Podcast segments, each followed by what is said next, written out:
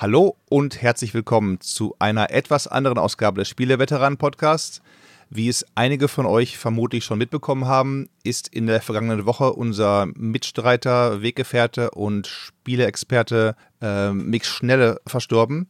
Wir haben uns deswegen gedacht, wir würdigen ihn in dieser Spezialfolge, indem wir mit ehemaligen Weggefährten sprechen, Anekdoten austauschen und ihn einfach noch ein bisschen hochleben lassen. Also wir machen jetzt keine Depri-Stimmung hier oder sowas, sondern möchten einfach sagen, hey, woran erinnern wir uns am liebsten, am gernsten, was waren besonders lustige, was waren besonders nachdenkliche Erlebnisse. Und deswegen haben wir ein breites Spektrum an äh, Teilnehmern heute aus aller Welt. Mein Name ist zum Beispiel Roland Austinat. Ich spreche zu euch und den anderen Veteranen aus San Francisco. Und über mir sozusagen ist noch ein Veteran. Und zwar ist Heinrich das Lehnhardt, der meldet sich aus Victoria auf Vancouver Island. Und der freut sich auch, als weiteren Gast in der Runde begrüßen zu dürfen, Manfred Dui. Hallo, hier ist Manfred Dui. Ich wohne in der Nähe von Freiburg und ich werde gleich ein paar Anmerkungen zu unserem MIG machen.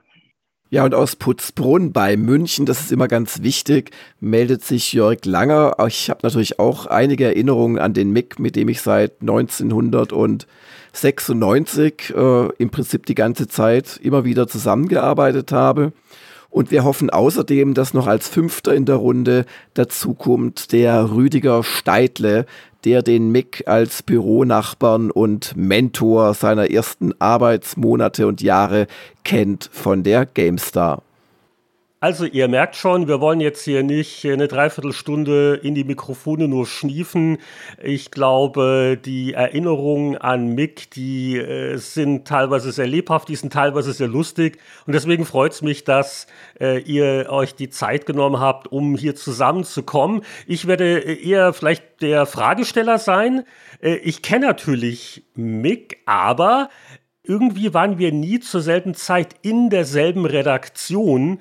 Und äh, Manfred, Roland und auch Jörg, ihr seid ja da noch bessere Zeitzeugen und könnt äh, vielleicht ein bisschen was erzählen. Und wollen wir gleich am Anfang anfangen? Und unser Joker Verlag-Experte ist ja der Manfred natürlich in der Runde. So ein bisschen der junge, idealistische Mick, wie er damals beim Joker Verlag angefangen hat. Und das war ja, glaube ich, fast zusammen mit dem jungen, idealistischen Manfred Dui. Ja, fast zeitlich fast übereinstimmend. Also ich habe im April 1993 angefangen beim Joker Verlag und der Mick kam einen Monat später.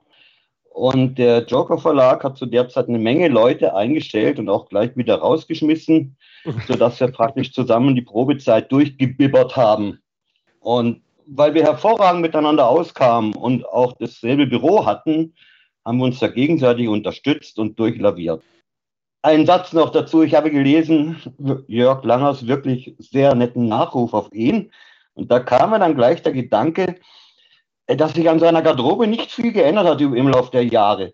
Weil vorgestellt, ich kann mich erinnern, er kam rein mit einem roten C&A-Pullover, einer Jeans, ungefähr sieben Jahre alt, und einer weißen Plastiktüte, wo ich eigentlich dachte, er hätte da irgendwelchen Müll drin oder, oder, oder sein seine Brotzeit. Moment, Manfred, als er das letzte Mal mit Plastiktüte ankam, das muss so 2019 irgendwie bei Gamers Global gewesen sein, da war das, glaube ich, eine grüne Tüte. Also da hat sich sehr wohl was geändert. ja, diesen roten Pullover hat er dann jahrelang angehabt. Nur ab und zu, zweimal im Monat, kam ein grüner C&A-Pullover. Ja, er hat mir dann auch verraten, verraten, woran das lag. Und zwar, sein verstorbener Vater war damals äh, Beamter bei der Bahn mhm. und er als Ilius hatte das Anrecht auf gratis Paketverschickungen mit der Bahn. Frachtgut. Mhm. mhm. Und seine Mutter lebte in Hagen, wo er ja herkam. Also hat er seine ganzen roten Pullover alle vier Wochen in einen Koffer gesteckt und hat die mit Bundesbahnfracht gratis nach Hagen geschickt. Und, und da hat sie seine Mutter gewaschen und dann wieder zurückgeschickt. Und in der Zeit hat er immer einen grünen angehabt. Visionär, was heute ganze Firmen machen, die dann dein Zeug abholen zum Waschen, hat er schon damals mit der Bahn gemacht. Du. Das, waren schon, das waren schon visionäre Aktionen. Richtig, richtig. Also ich habe mit Mick ein, ein paar hervorragende Jahre gehabt. Und wir haben hervorragend zusammengearbeitet. Und ich kann nur das Beste über ihn sagen. Was war denn dann so dein erster Eindruck? Also du warst ja schon, naja, etabliert einen Monat länger da und so, so spontan. War, war das so lieber auf den ersten Blick oder was hast du dir gedacht, was ist das jetzt für ein Typ? Muss ich ein bisschen ausholen. Also meine Vergangenheit war so, dass ich äh, politisch links aktiv war. Das heißt, meine, ich lebte in einer Blase mit Strommastabsägern, Hausbesetzern, Linken, Grünen, Antifa und so weiter. Und zwar waren wir immer in Konfrontation mit der Landesregierung, die in Baden-Württemberg seit Jahrzehnten schwarz war. Also wir waren immer die machtlose Opposition, die genörgelt hat. Und ich kannte gar keine anderen Leute außerhalb dieser Blase. Also alle, die ich kannte, waren so. Und mhm. als Mick kam, er war das genaue Gegenteil. Das war für mich ein Kulturschock. Weil erstaunlicherweise gab es die Parallele, der Mick war aus Nordrhein-Westfalen und er lebte seit Jahrzehnten die SPD an der Macht. Mhm. Und der Mick war immer in einer Nörgelopposition, immer mit kirchlichen und konservativen Gruppen und war aber genauso machtlos wie ich in Baden-Württemberg. Also konnten wir dann zusammen über unsere unfähigen Landesregierungen schimpfen. Trotzdem wir praktisch wirklich total gegensätzlich waren, haben wir uns damit hervorragend verstanden. Also es war eine Gemeinsamkeit. Und wir haben beide eine Menge dabei gelernt, glaube ich. Und die Spiele haben euch dann auch eine Brücke gebaut, kann man sagen, oder? Das war natürlich gemeinsames Interesse. Richtig. Es, äh, na, es war auch so, also die Chemie hat von Anfang, äh, von Anfang an gestimmt. Wir waren in einem großen Büro, da hätten bestimmt zehn Redakteure reingepasst und waren eine Menge Tische drin und wir, unsere Bürotische waren direkt gegenüber, also wir haben uns direkt gegenüber gesessen. Und dann kamen und gingen immer andere Leute zur Probezeit und die kamen und gingen und kamen und gingen, nur wir blieben immer da. Das ist wie so eine Soap-Opera, wo die Gaststars kommen und gehen und über die vielen Staffeln bleiben halt zwei, drei Kernteamleute dabei. Der Hausmeister Kraus ist immer dabei, oder genau, was? Genau, und dann haben wir immer so gesagt, ja, wie fandst du den, wie fandst du die und so weiter. Ne? Aber Manfred, worauf führst du das denn zurück, dass genau ihr beiden überlebt habt? Was hat euch ausgezeichnet? Was hat euch das Survival of the Fittest erlaubt? Also bei mir mag ich jetzt nicht groß Ruhm überlegen, aber bei Mick war es so, er war einfach von Anfang an professionell. Also als er kam, ich selber habe einfach ein bisschen gern gezockt am PC und ich habe halt auch nur am PC gezockt und das auch nur ein paar Genres. Alles andere habe ich mir im Laufe der Jahre dann so angeeignet. Ich hatte auch nicht viel Ahnung von Computer und Hardware. Die Mühle musste einfach nur laufen und Amiga hat mich auch nicht interessiert und Konsolen auch nicht. Ich war wirklich nur PC und ein paar Genres. Aber der Mick, als er kam, hat sich für alles interessiert und auch Ahnung gehabt. Das heißt, ich habe ihn gefragt, äh, welche Genres magst du? Und hat dann immer gesagt, alle. Und dann habe ich gesagt, ja, und welche Systeme spielst du am liebsten? Hat er immer gesagt, alle. und das, das stimmte auch. Also ob jetzt Nintendo oder Jaguar oder Amiga oder C64, was auch immer. Er hat mit jeder Maschine Erfahrung gehabt, er hat Spiele auf jeder Maschine gespielt und auch wirklich Ahnung gehabt. Und er kannte auch schon in der Szene so ganz obskure Typen und hat er mich mit Namen nämlich immer vollgeschmissen. Ja, Peter Mauerröder sagt dies und ein gewisser Heinrich Lehnhardt sagt das. Und ich dachte immer, von wem redet der da? Also er, er schien so, als wenn er schon bei sich daheim ein paar Jahre als, als Tester hobbymäßig sich Gedanken gemacht hätte. Mm. Und, und von daher, und er war auch enorm fleißig. Also während andere Leute vielleicht naja, fünf bis zehn Tests geschrieben haben im Monat, kam er immer auf mindestens 15 bis 20. Wie? Also seine Arbeitsleistung war ganz enorm. Und er war auch streitbar von Anfang an. Ach. Ja, äh, er hatte schnell den, den, den Namen Nörgelmick bei uns, äh, weil er an allem rumgekrittelt hat. Manchmal, wie Jörg Lange auch richtig geschrieben hat, manchmal hat man das Gefühl gehabt, aus Prinzip, wenn neun dagegen sind, muss ich als, wie bei den zwölf Geschworenen, wenn elf für schuldig stimmen, dann muss ich als Zwölfter nicht schuldig sagen, damit wir darüber diskutieren. Was eigentlich wirklich ein, ein guter Erkenntnisprozess oft war. Also, auch wenn er natürlich nicht immer recht hatte, hat er doch oft wichtige Gedankenanstöße gemacht. Und es war eigentlich von Anfang an klar, äh, dass der Mick nicht rausfliegt, sondern die Probezeit übersteht. Dazu vielleicht noch eine kleine Anekdote, falls es nicht zu viel wird.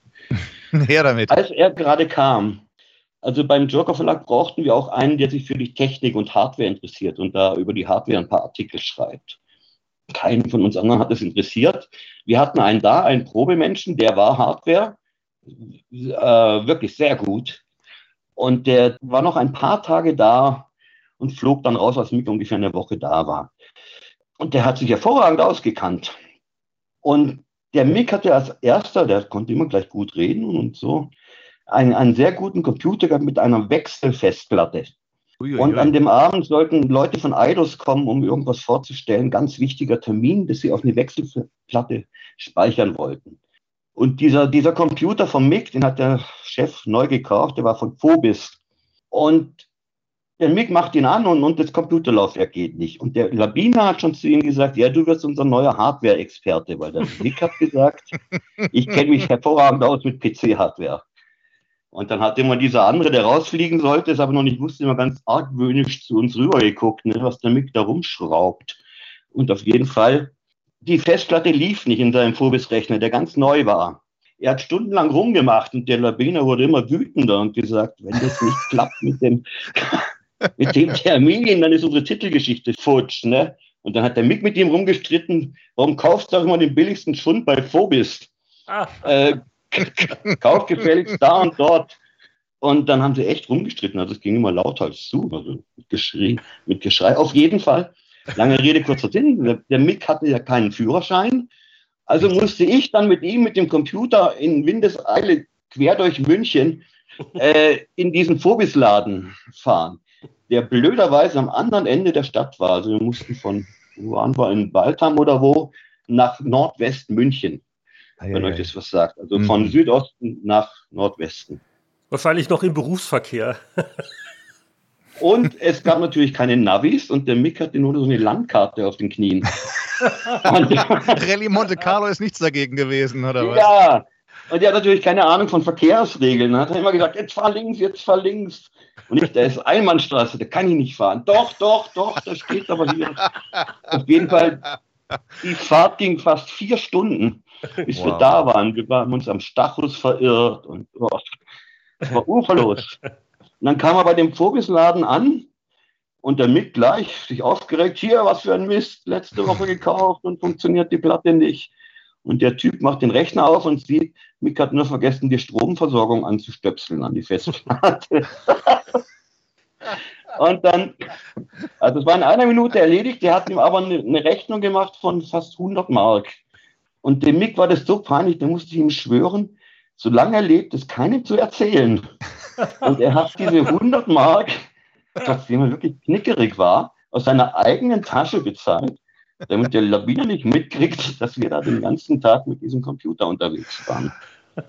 Wie großartig. Das ist nur eine der vielen, vielen Geschichten. Aber da war er Ehrenmann, der hätte ja das irgendwie anderen an Leuten sagen können, ja, war wo bist schuld, die Idioten. Da sagt er, nö, okay, dann zahle ich eben die 100 Mark aus eigener Tasche. Respekt, Genau, Respekt. genau. Und witzigerweise, dieser Typ, der rausfliegen sollte, der Hardware-Experte, der hat es so halbwegs mitgekriegt, weil das kam ihm verdächtig vor, aber der Mick hat ihn nicht am Rechner gelassen.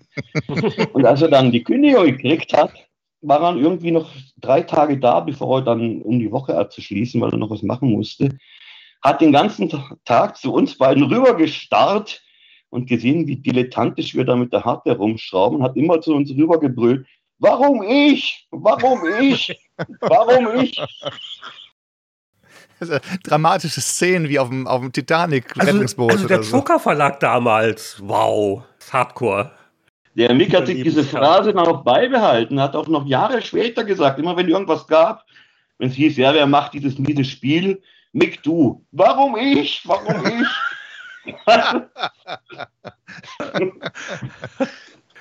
Ah, Wie großartig.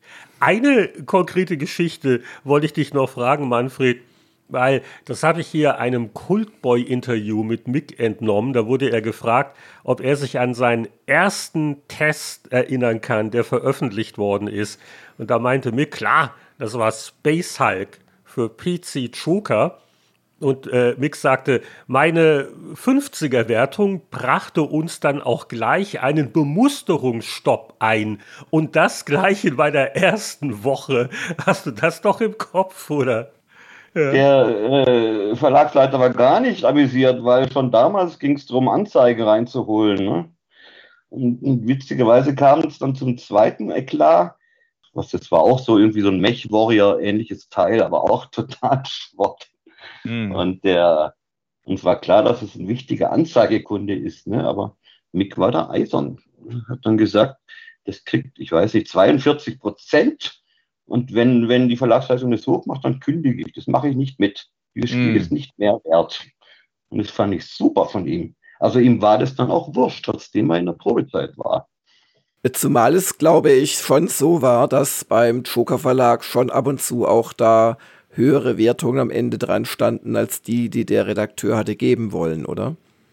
Ja, das kam schon vor. Also dann es, das ist ein ganz wichtiger Anzeigekunde. Oder das ist eine Firma, mit der wir zum Beispiel mit Software 2000 kam der Joker Verlag sehr gut aus. Und da hat man natürlich immer etwas äh, gnädiger praktisch bewertet als bei irgendeiner dubiosen Firma, von der man nie gehört hat, die ein Spiel rausbringen und so. Ne? und bestimmt keine Anzeigen schalten. Schon damals waren das schon so die Anfänge der Korrumpierung, möchte ich mal sagen. Aber wir haben uns da entgegengeworfen. Da muss ich dringend einhaken, weil du gerade sagst, äh, Software 2000 und erster Test ähm, und, und äh, 42 Prozent und Verlagsleitung tobt. Die Ereignisse wiederholen sich dann ein paar Jahre später, nämlich 1996 da waren ja ein bisschen Umbrüche PC-Player. Ich war noch bei der Hyper zwischendurch, die ist dann eingestellt worden. Der Florian Stangl, der Stangelnator als Simulationsexperte, ist abgedriftet äh, nach Electronic Arts als PR-Manager. Große Dramen, Simulationsexperte fehlt. Und dann kam ja quasi der Mick in die Redaktion, in, in mein Büro. Und was muss er testen? Als erster äh, im, im, im neuen, neuen Gewand, im neuen Heft. Formel 1 Manager 96 von Software 2000. Und das Ding war richtig schlecht. Das Ding, der Mick hat da einen viertelseitigen Meinungskasten zugeschrieben. Er sagt, Mensch, das kann man nicht spielen, ist ja ein, ein, ein, ein Schimpfen am Motzen und so weiter. Und das läuft ja hier nicht und da nicht. Meint, ich muss einen Stern geben. Das war ja damals die Sternewertungszeit. Und natürlich war die Aufregung groß. Jetzt kommt der neue, gibt einen Stern aber wir haben am Ende alle einen Stern gegeben, weil es wirklich ja Mist war. Aber dann natürlich Software 2000 ist ja unverschämt. Jetzt geht er zum, vom Joker zu PC Player und jetzt muss er sich da wohl beweisen scheinbar, weil die PC Player ja immer so hart wertet, dass er nochmal richtig noch härter wertet. Das ist ja unglaublich. Also groß, große Dramen. Aber der Boris damals in seiner, in seiner Weise sagt, nein, ich vertraue dem Mick, der, der ist hier aus, aus äh, gutem Grund äh, bei uns angestellt worden. Und wenn der einen Stern gibt, dann bleiben wir bei einem Stern, dann tut es uns leid, dann äh, ist es das, was es ist. Und es war im Nachhinein eben auch nicht, nicht gut halt. Und dann, dann gab er halt auch wirklich dann keine Jubelwertung im Heft, ersten Heft. Produzent zwei Sterne, Elisabeth die erste, die ganzen deutschen, deutschen Spiele drei Sterne. Also da, aber dadurch hat er gleich gezeigt, hallo, ich bin eben nicht auf der Schiene, dass ich sage, wenn der Anzeigenverkaufsleiter möchte, dass wir einen 90er geben, dann gebe ich einen 90er. Damit hat er sich auch als Relation oder bei uns als, als neuer Kollege gut, gut eingeführt. Weil wir dachten auch, Mensch, PC Joker und so, wer weiß, klar, die Moni, aber die Moni ist ja auch jetzt schon ein bisschen länger bei uns und auf Linien, in Anführungszeichen. Wie mag es mit dem Mick gehen? Und das war schon, schon ganz spaßig, wie er dann da saß mit einem Lenkrad und am Schimpfen. Ja, wie war das mit den ganzen Transfers? Also dieser Weg von der PC Joker zur PC Player. Du hast ja schon gesagt, Roland, die Monika äh, Stoschek war die erste und äh, Manfred, du und Mick, ihr seid nicht äh, gleichzeitig rüber oder so ungefähr. Weißt du das noch? Nee, nee, das weiß ich ja noch, weil äh, ach, ach, ich war ja, ja auch mit, Richtig. ich war ja damals auch bei der Player. Also ich habe Roland kommen sehen und ich habe ja. dann Mick kommen sehen, natürlich Moni auch. Die heißt nicht mehr Stoschek, sondern Lächeln, Lächeln. genau, danke. Und insoweit, also ich kann mich schon auch erinnern, dass ich da meine, also jetzt nicht Vorbehalte hatte, aber zumindest mal mir den, den jungen Kollegen angucken wollte, der in Wahrheit natürlich acht Jahre älter war als ich und auch ein, ein Jahr dienstälter. Aber also ich hatte da schon ein gesundes äh, Selbstbewusstsein als PC-Player-Redakteur und vom Joker habe ich jetzt erstmal nicht das Allerbeste erwartet.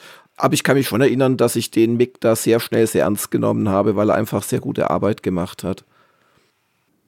vielleicht deswegen auch bei mir ins Zimmer gesetzt worden als Kaderschmiede, weil ich habe dann öfters noch Leute bekommen. Damals erst habe ich dann den Mick gehabt, dann den Udo Hoffmann. Nach dem Motto, komm, der Ausziehen hat, der, der wird dir schon auf Linie bringen, alle oder so. Ja, oder man hat gedacht, naja, also in dieses Büro, wo einer auf seiner Flöte spielt, da kann man auch nicht jeden reinsetzen. Nee, genau, nee, das war unser Pardon zum gnadenlosen Survival-Game aussieben, was der Joker Verlag betrieben hat. Bei uns mussten sie erstmal zum Roland ins Büro. Nur die härtesten kommen da wieder raus, oder? Genau, wenn sie das überstanden haben. Ach komm, so schlimm war es nun wirklich nicht. Ich saß zu Anfang immerhin noch, ich hatte gar kein eigenes Büro zu Anfang. Da saß ich im Büro mit Henrik und Moni und musste es mit drei Leuten zwei Rechner teilen. Also, das war dann schon bei PC Player in Feldkirchen großer Luxus. Da hatten wir Zweierbüros und jeder hatte einen Rechner sofort. Monika Stoschek war übrigens schuld, warum er so einen Kürzel Mick hatte.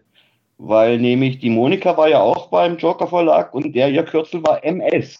Mm. Und deswegen musste Mick sich ein anderes nehmen. Hat sich dann bei der Player bewährt, weil es ja da auch beide waren. Ja, ja, genau. Aber sag mal, Roland, ähm, wenn man in euer Büro gekommen ist, hat man ja teilweise gedacht, da, da hassen sich zwei Leute abgrundtief, die sich nämlich die ganze Zeit so, so kleine Gemeinheiten an den Kopf geworfen haben. Also du und Mick. Fällt dir noch eine konkret ein? Also ich sage auch gleich, warum mir ja. keine einfällt, aber fällt dir eine ein? Also speziell? speziell nicht, also das eigentliche Wortgefecht, aber es war schon so, dass, dass es immer so ein Hin und Her gab, wenn man so vorbeilief oder auch reinkam. Aber es war dann doch immer gutwillig, das, das habe ich auch noch in Erinnerung. Ja, wir kommen ja beide aus dem, aus dem erweiterten Ruhrgebiet, sag ich mal, dann da so. Und im, im Ruhrgebiet oder auch in NRW sprechen die Leute schon, sagen, was Sache ist halt. Also die halt mit ihrem, mit ihrer, machen aus ihrem Herzen keine Mördergrube. Und des, deswegen haben wir dann beide offene Worte gesagt, aber nicht jetzt im Bösen. Und wie du schon sagst, also das war so ein bisschen freundlicher Wettstreit, aber jetzt nicht irgendwie äh, Messer im Rücken aus, aus, äh, ausbrechen und so weiter. Nee, also und deswegen auch schon, ich frage, weil, ob dir das einfällt, weil mir fällt nichts ein. Also wenn es wirklich große, große Ärgernisse gewesen wären, wie der klaut mir immer meine Würstchen oder der, der trinkt immer meine Cola Light aus, dann, dann wüsste ja. ich es heute noch. Aber das war einfach nur so no normales freundliches Rumgekabbel. Also sonst hätten wir uns ja auch nie später, noch Jahre, Jahre später zum, zum Essen getroffen, wenn ich mal wieder in München ja, war oder ja. sowas. Nee, nee. Für Mick war das normal, sich zu streiten. Äh, sein Bruder, als er dann angefangen hat beim Joker Verlag, also die haben sich jeden Tag gestritten. Jeden Tag, wirklich. Aber sie waren unzertrennlich. Also das durfte man nicht so ernst nehmen. Das war der normale Umgang.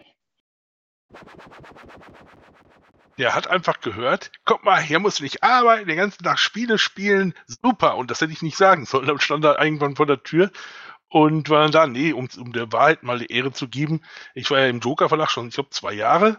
Und dann suchten die irgendwann dringend Redakteur und hatten schon zwei Leute da gehabt, die beide nicht lange geblieben sind. Und habe ich gesagt, das habe ich einen Bruder, der kann das auch. Hätte ich nicht sagen sollen. Und dann ratzfatz war er da unten und wurde dann auch noch eingestellt. Ja, so und wir waren am Anfang im selben Raum wieder. Ah, ja, ja, ja. Ja, brillante Idee. Ja, ja. Ich weiß nicht, wer auf die Idee gekommen ist. Und wirklich, wir haben uns, das kann man richtig mal sagen, wir haben uns viel und häufig in dem Raum gezofft. Wir haben uns und dann, dann ich mal auf dem Weg zur Arbeit gezofft. Ja, auf dem Weg, also er kam immer auf dem Weg zur Arbeit bei mir vorbei, das, der Weg führte daher, das war so ein 10 Minuten Fußweg oder Viertelstunde und äh, dann ging ich halt mit und da fingen wir an uns zu zoffen und auf dem Rückweg abends, wenn wir auseinandergingen, da hörten wir auf uns zu zoffen. So und welche, welche, welche, Themen? Um Testnoten oder was? Alles. Oder wer testet welches Spiel oder so? Nie was Wesentliches. Wir streiten uns nur immer um Kaisers Bart, wie meine Mutter Das ist immer irgend, es geht immer, ich meine, wie das halt bei Verwandten halt so ist. Ne? Ich meine, das sind dann so Sachen wie, keine Ahnung, äh, du hast Schuhe an oder äh, da ist eine Wolke am Himmel. Nein, doch. Mein Bruder hat schon einen fürchterlichen Musikgeschmack. Ich musste jahrelang Depeche Mode ertragen. Das alleine, oh. ja. Ertragen. Sei, sei froh, dass du einen Bruder hast, der wenigstens mal ab und zu mal so ein bisschen Kultur in dein tristes Leben gebracht hat. Naja, und so ging das halt hin und her und her und hin. Und irgendwann mal haben wir dann tatsächlich, also beim Joker relativ schnell sogar getrennte Räume gehabt, da sah ich ihn nicht und er sah mich nicht. Und dann ging es eigentlich soweit dann auch ganz gut. Und irgendwann bin ich da halt geflohen, halt zu Player rüber und dann war er erstmal weg. Und ja, sie sind auch nie wieder im selben Verlag gewesen. Jedenfalls nicht zur gleichen Zeit. Genau. Hm. Was er noch gut konnte, muss ich kurz einwerfen, Entschuldigung, ihr Chefs, aber er war ein hervorragender Stimmen- und Mentalitätsimitator.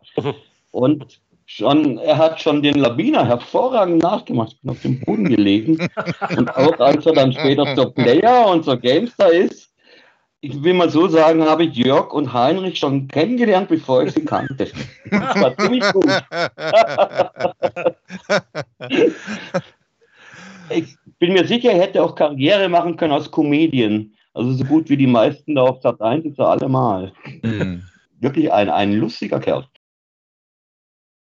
Ja, oder auch, oder auch vielleicht sogar sowas wie, wie irgendwie jemand, der sich mit in der Show ausbreitet mit, mit großem Popkulturwissen und so weiter. Also ich habe ihn einmal daheim, daheim besucht, das war so in der Wohnung noch in der, in der vorigen Wohnung, meine ich, wo er war, so halb unterm Dach.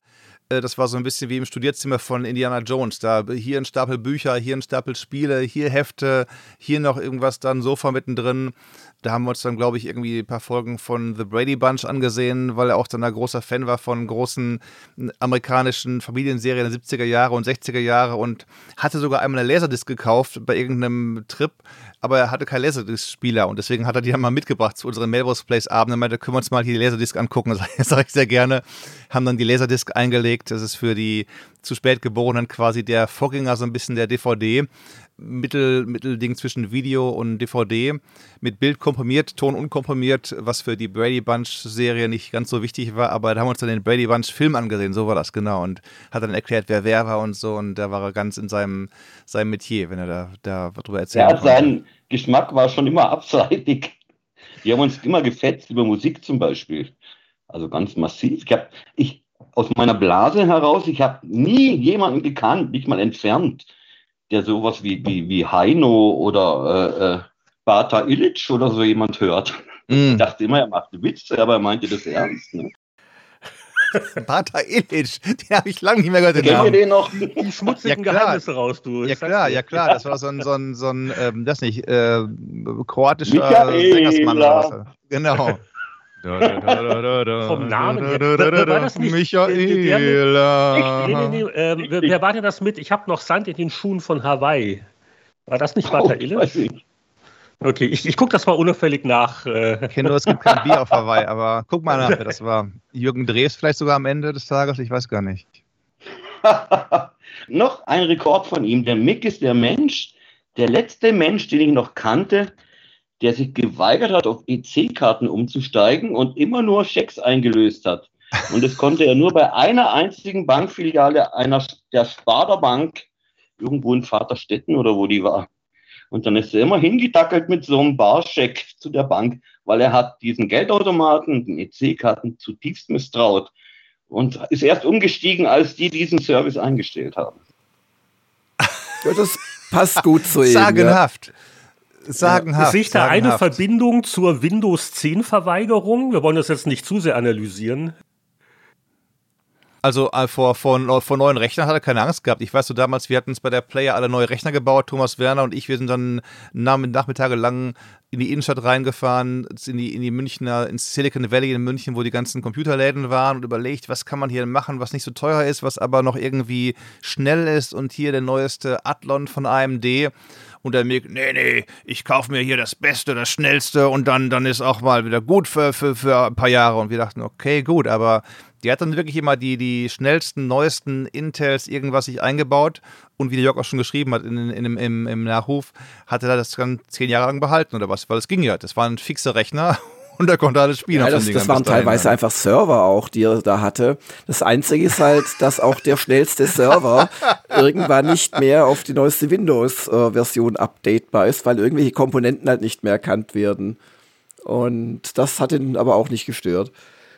Das fand ich auch etwas merkwürdig in deinem Nachruf, muss ich sagen, weil, also, ich kannte Mick nur, dass er immer auf jede technische Neuerung total angesprungen ist.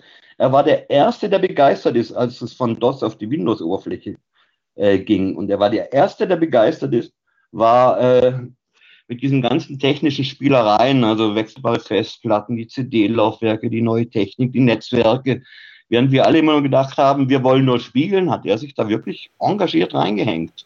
Ja, es lag ja auch bei seinem Lieblingsgenre nahe. Bei den Simulationen brauchtest du ja auch immer Top-Hardware.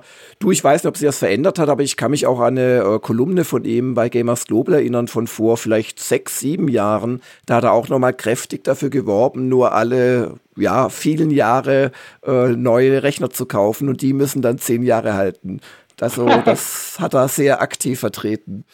Ja, weil, weil du ja geschrieben hast, er hätte sich dann geweigert, Windows 10 zu installieren. Ich dachte, er wäre der Erste gewesen. Nee, nee, das, das war tatsächlich so. Und irgendwann hatte ich ihn dann so weit, weil er hat ja auch gemerkt, dass, dass ich immer wieder Testanfragen gestellt habe. Dann hat er immer geguckt bei Steam oder wo auch immer, ob sein Windows 7 noch unterstützt wird. Und teilweise stand dann drin ja, dann hat er es runtergeladen und hat er doch gemerkt, dass es nicht geht. Und irgendwann wollte er dann umsteigen, aber dann hat es tatsächlich nicht funktioniert, weil sein Rechner teilweise veraltet veraltet war.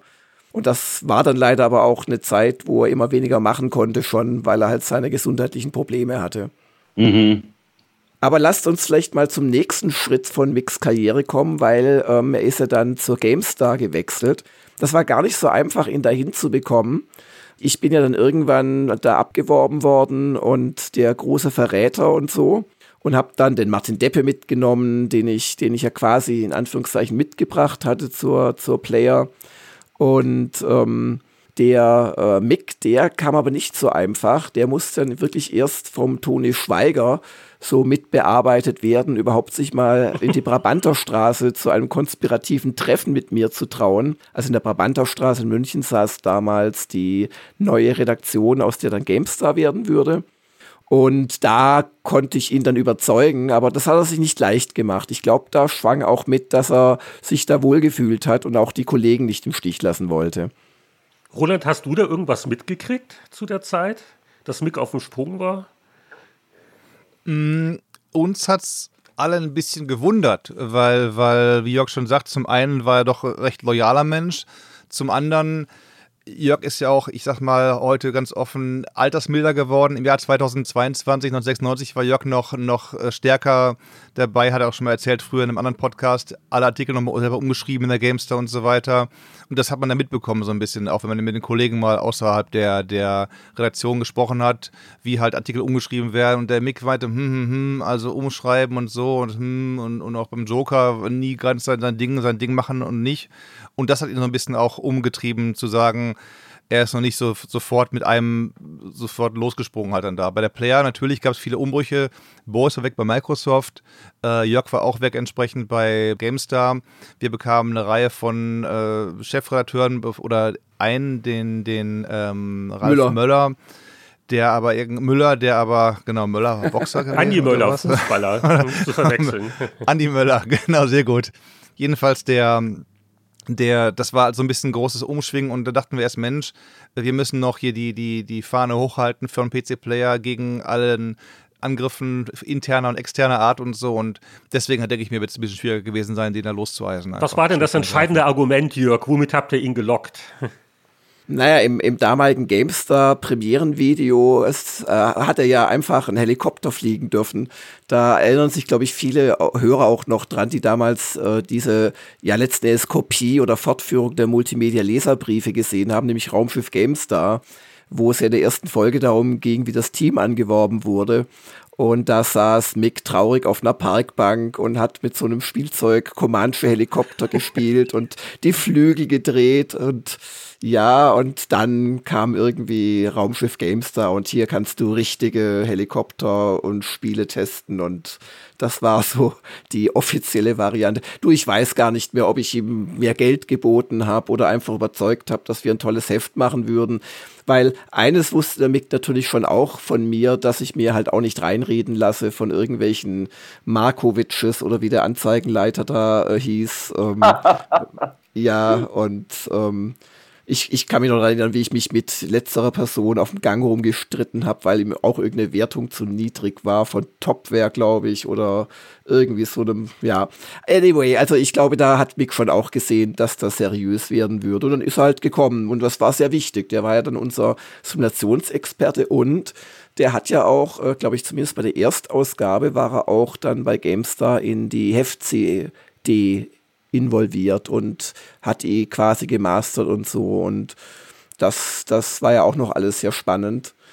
Aber wollen ja jetzt nicht über Gamester reden, sondern über Mick. Und hat sich da gut eingefunden. Und ich hoffe, dass Rüdiger noch zu uns stoßen kann in den nächsten Minuten, weil da wäre jetzt eigentlich der richtige Zeitpunkt für.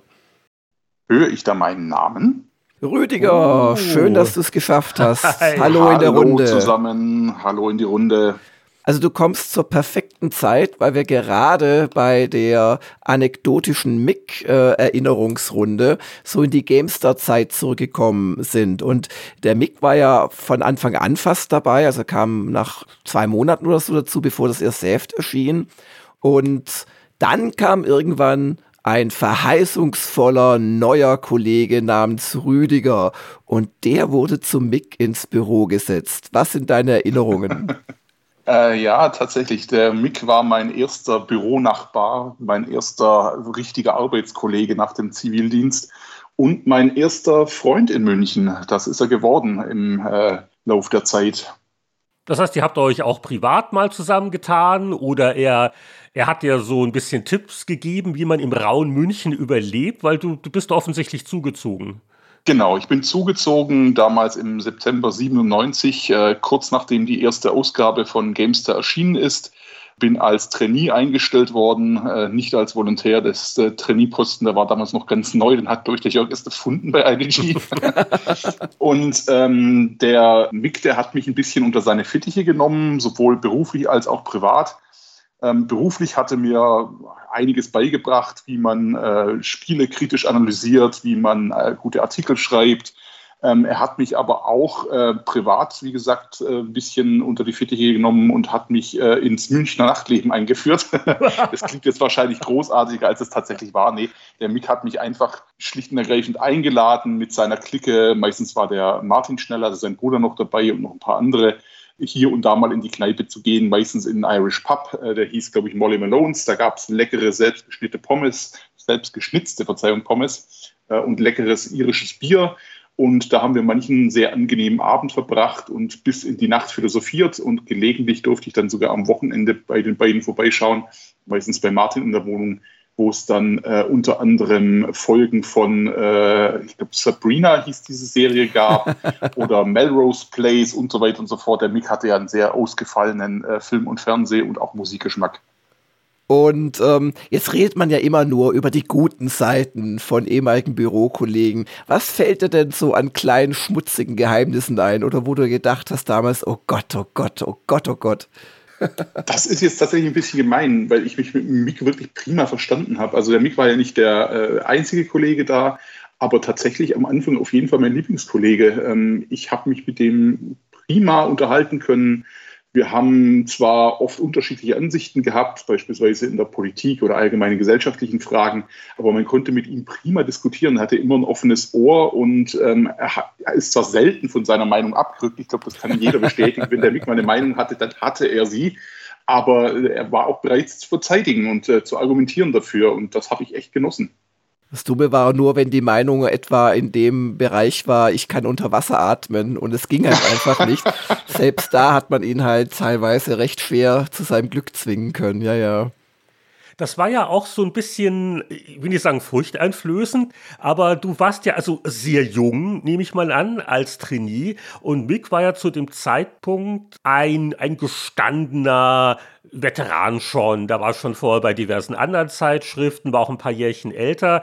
Und ja, wie gesagt, also er war auch recht meinungsstark. Äh, weißt du noch, so am ersten Tag hat man da so ein bisschen Nervosität gehabt? Äh, auf jeden Fall. Der äh, Witz war ja, dass Mick und ich äh, uns auch unter anderem das Simulationsgenre ein bisschen geteilt haben. Also das äh, war das eine Genre, das uns beiden gefallen hat und wo wir uns beide um Tests beworben haben. Und natürlich hast du da Respekt, wenn dir da ähm, ein, ein Redaktionsmannsbild gegenüber sitzt, das ähm, den Job schon seit ein paar Jahren macht, das äh, jeden kennt, der in der Branche Rang und Namen hat das ähm, richtig, richtig äh, eindrucksvolle Tests schon geschrieben hat und Videos gedreht hat und natürlich auch eine sehr überzeugte Meinung zu diversen Spielen hat, ja. Und wenn du dann äh, sage ich mal, Dinge etwas anders siehst, dann bist du natürlich gleich in der Verteidigungshaltung. Ja? Dann musst du ihn überzeugen, warum denn das so und so ist und nicht so, wie er das sieht. Aber wie gesagt, er hat immer mit sich reden lassen. Also das, es ging schon, auch wenn die Meinungen gelegentlich mal auseinandergingen, man konnte mit Mick immer diskutieren. Vom, vom Martin Schnelle weiß ich, äh, dass bei deinem ersten Auslandsaufenthalt oder großen US-Reise im Auftrag von GameStar hatte wohl Mick, sein Bruder, der für eine andere Redaktion da auch hingeflogen ist, instruiert, er möge so ein bisschen auf dich aufpassen, dass, da, dass der Junge auch was Gescheites ist da drüben. Ja, das sieht ihm ähnlich. Der, der hat sich immer rührend um mich gekümmert. Tatsächlich. Ja, ja, ja. ich hatte am Anfang äh, tatsächlich leichte Versorgungsprobleme. Man sieht es mir inzwischen nicht mehr an, aber das Gehalt war damals derart karg, äh, dass ich mir wirklich kaum eine Brezel morgens leisten konnte. Ich war damals in irgendeinem so äh, Arbeiterwohnheim einquartiert und da gab es halt morgens um sechs Frühstück, irgendwie so von sechs bis sieben und abends gab es um 18 Uhr Abendessen. Und zu diesen Zeiten war ich natürlich entweder noch im Bett oder noch im Büro. Äh, das heißt, ich habe nie was abbekommen. ja, und so äh, habe ich mein, mein Geld da verschwendet. Wow. Arbeitslager GameStar. Aber weißt du noch, um welchen äh, Besuch es da ging? Also mein allererster Amerika-Aufenthalt war ein Besuch bei Microsoft. Da wurden diverse Spiele damals gezeigt, unter anderem das sagenumwobene Freelancer von diesem Roberts, glaube ich, heißt er. Ne? Ja, genau. Der hat damals schon Weltraumspiele gemacht. Aber damals hat er sie immerhin noch fertig gemacht. Genau. Und äh, wie hat sich dann das Verhältnis von dir und Mick im Laufe der Zeit verändert? Weil du warst ja nicht immer der frisch gebackene, das Redaktionsküken, sondern du hast dich ja dann auch als Redakteur durchgesetzt bei der GameStar. Hat sich da das Verhältnis verändert oder ist das im Prinzip gleich geblieben? Wenn überhaupt, dann hat sich's gebessert. Also ich war mit Mick am Ende doch recht äh, eng befreundet. Das ging dann leider auseinander ähm, nachdem ich ja weggezogen bin. Ähm, und ich habe dann äh, nur noch lose mit ihm Kontakt gehalten, meistens einfach über äh, E-Mail oder gelegentlich hat man sich mal getroffen bei offiziellen Anlässen. Aber äh, die, die ersten zwei, drei Jahre war ich mit ihm wirklich ähm, ganz gut befreundet und wir waren öfter mal was unternehmen zusammen. Kannst du dich an eine Sache noch erinnern, weil ihr ja beide Simulationen auch getestet habt? So einer der Wertungshöhepunkte in den ersten GameStar-Jahren, Falcon 4.0, eine Flugsimulation, die hat Micker noch Jahre später immer wieder so als Beispiel erwähnt. 92 Prozent. Mick schrieb damals im Wertungskasten, äh, wie schwer man sich getan hat, da genau auf diese Zahl zu kommen. Die neue Nummer 1 im Simulationsgenre, das ist ja noch im Gedächtnis, die Diskussion? Ein bisschen, ja. Also Falcon war so ein tragischer äh, Held, äh, weil Falcon 4.0 kam raus in der Zeit, in der gerade 3D-Beschleunigerkarten ganz groß rauskamen und die Spiele plötzlich äh, immer, immer besser aussahen, die 3D-Spiele vor allen Dingen. Falcon wurde aber programmiert in einer Zeit, als es diese 3D-Beschleuniger noch nicht gab. Das heißt, es hatte noch einen Software-Renderer und es war also technisch, weil es so ewig lange gebraucht hat, bis es fertig war, äh, technisch leider stark veraltet. Ähm, es sah nicht wirklich gut aus, obwohl sie sich da äh, eine Heidenmühe gegeben haben. Aber als es rauskam, wie gesagt, ähm, war es technisch schon hinterher und wurde wahrscheinlich auch deshalb kein großer Erfolg, obwohl es spielerisch ganz fantastisch war. Ich mhm. möchte behaupten, es gibt bis heute keine Simulation, keine Flugsimulation, die es geschafft hat, im Ansatz eine so gute dynamische Kampagne zu haben wie Falcon. Also nicht äh, Sturmovik und Co., die nicht DCS, die Großen, die heute das äh, Genre anführen, die heute an der Spitze des Genres stehen. Nicht mal die haben es geschafft, die ähm, Schraubengenauigkeit und die Genialität von Falcon 4.0 in vielen Punkten zu erreichen. Und der, der, Test war ein Fest für mich. Der hat ja ewig drauf gewartet. Also ich auch, ja. Ich habe mich da auch als äh, Co-Tester, glaube ich, angeboten und habe auch privat viel Zeit in Falcon 4 gesteckt. Aber für mich war das das absolute Eldorado. Da hat er sich, äh, hat er sich lange drauf gefreut und entsprechend ist er da auch wirklich tief eingetaucht, regelrecht versunken. Erst im Handbuch und dann im Spiel. Ja, super, Rüdiger. Danke, dass du doch noch reingekommen bist, weil du bist vor zwei Tagen erst nach München gezogen für einen neuen Job ähm, und bist gerade total im Stress. Magst du noch ganz schnell sagen, äh, was du in Zukunft machst hier in München? Ich bin jetzt angestellt bei der Firma MIFCOM, MEFCOM. Die bauen Custom-PCs, äh, Server, Workstations und so weiter. Ähm, und da werde ich als PR-Manager tätig sein und versuchen, die Computer an den Mann und an die Frau zu bringen.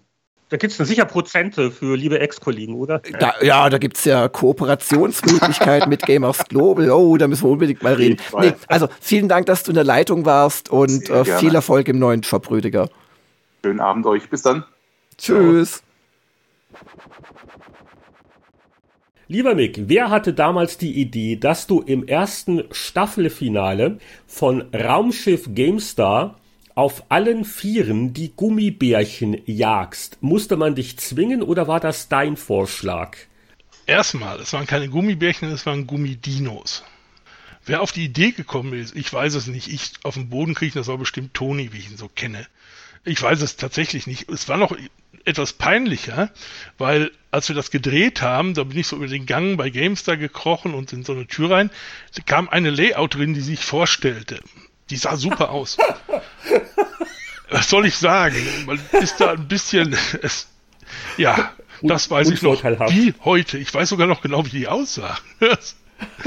Die wurde dann allerdings nicht genommen. Jörg hat nicht auf uns gehört. Was heißt, die wurde nicht genommen? Die ist schreiend aus dem Gebäude gerannt. Ja, das könnte schon Nach sein. Dem Motto, was sind das für Bekloppte hier? Auf jeden Fall waren es Gummi, Weingummi-Dinos.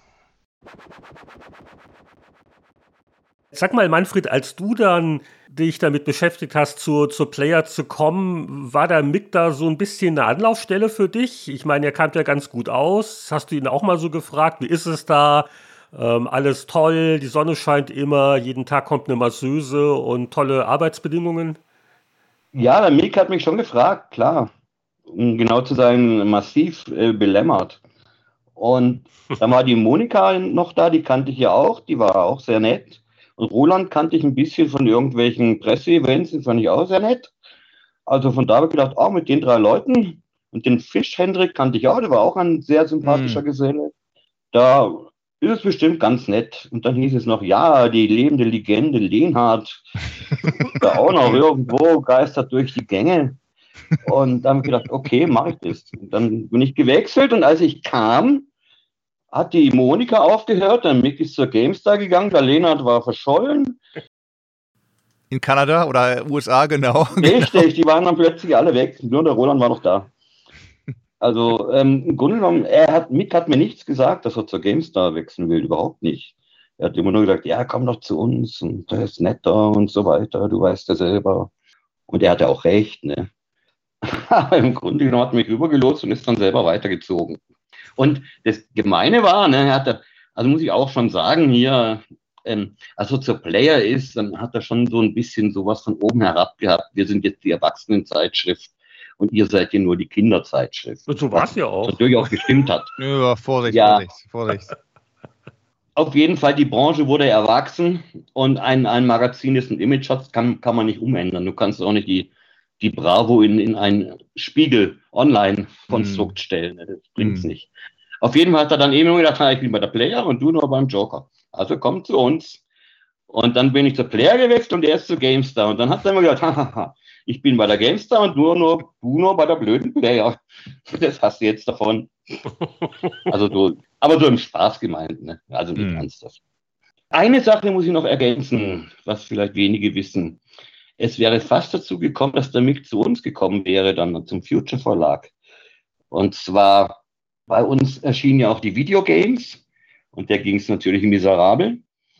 Und äh, es wurde beraten und geplant, der, der ein neues Konzept zu geben und hat sich der Mick dafür interessiert und dann kam er zu uns und dann hatten wir mehrere Gespräche mit der Geschäftsführung, äh, ob er nicht Chefredakteur von der Videogames wird.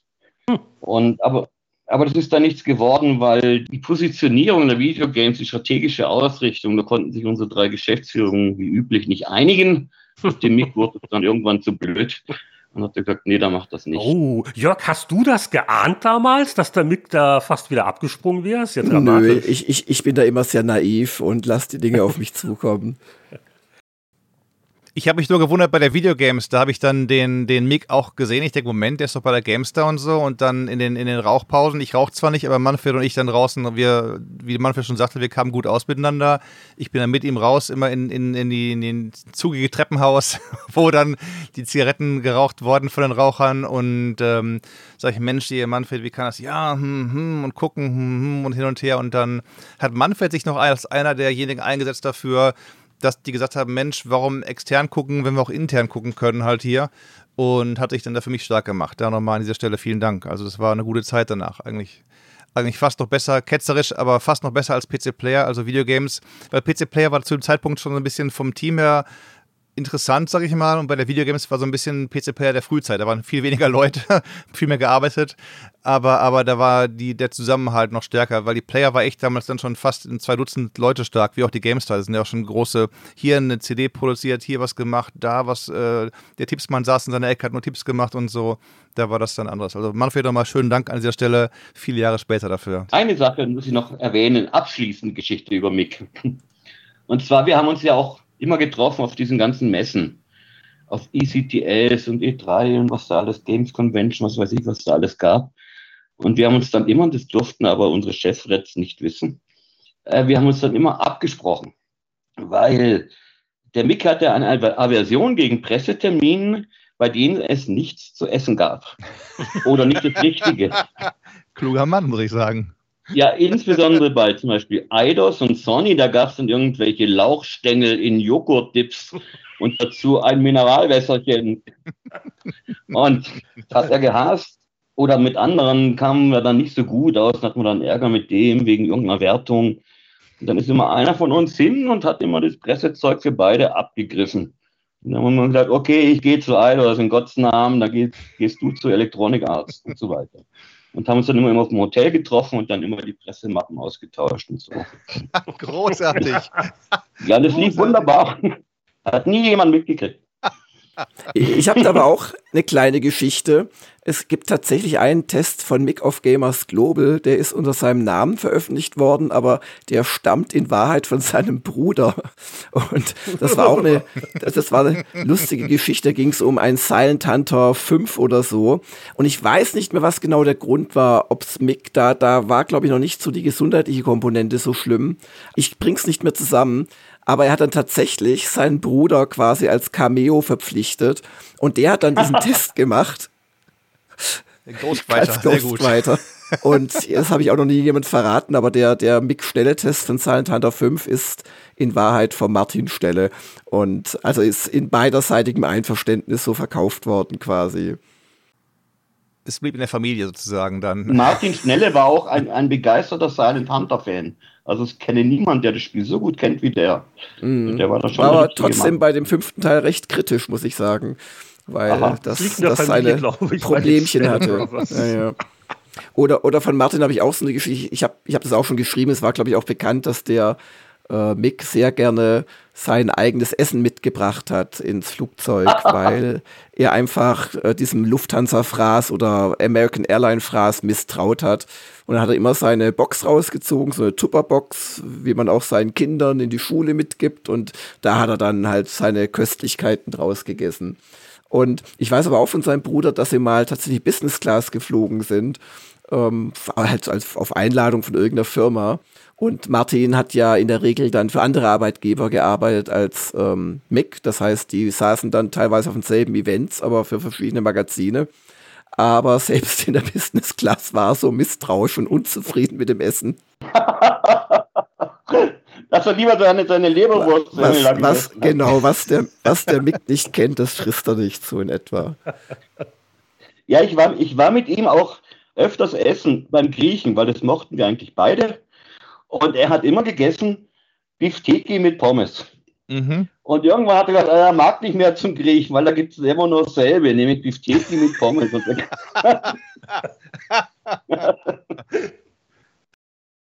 Wir sind beim Griechen mal gewesen. Also wenn ich in München äh, war für eine Weile, sei es irgendwie Urlaub oder mal beim Jörg vorbeischauen oder anderen, anderen äh, Kunden oder so oder einfach irgendwann Freunde besuchen von damals, dann Mick, bist du da? Ich bin da, komm, wir gehen zum Griechen. Das war dann meist auch so mal im Sommer draußen gesessen auch und so. Und dann gab es dann eben auch für mich Bifteki, mochte ich sehr gerne. Ich weiß gar nicht mehr, ob er andere Sachen gegessen hat. Aber da hat er mir dann auch erzählt, so ein bisschen mehr noch seine ganze Nicht-Spielewelt. Gut, Schlager mochte er, wussten wir eh schon alle, war bekannt.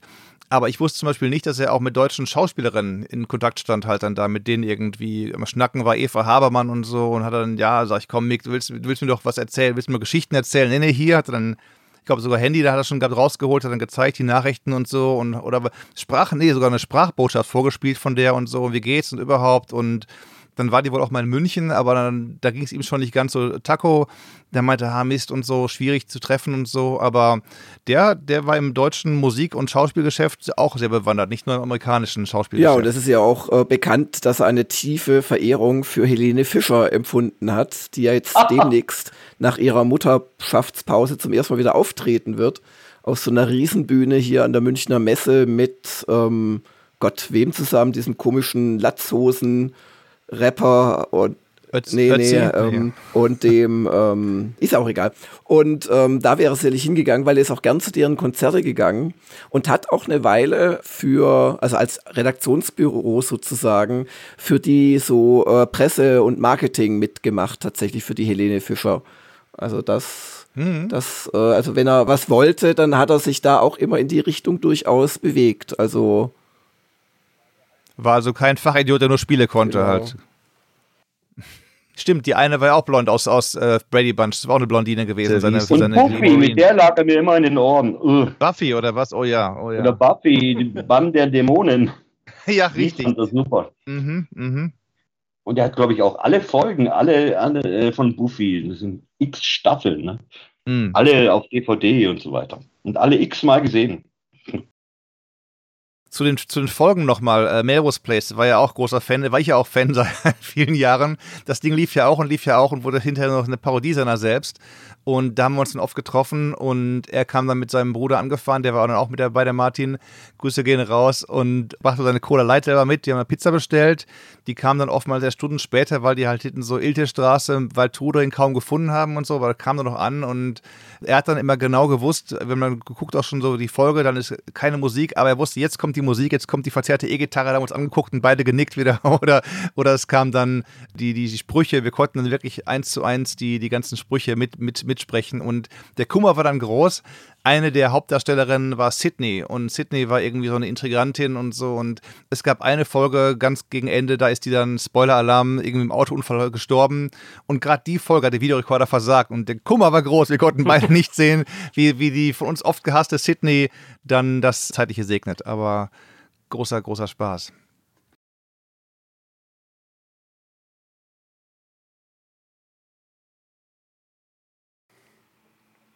Also wir wissen ja, er hat also auch privat äh, nicht nur im Büro die Jogginganzüge getragen, das war jetzt keine Arbeitskleidung.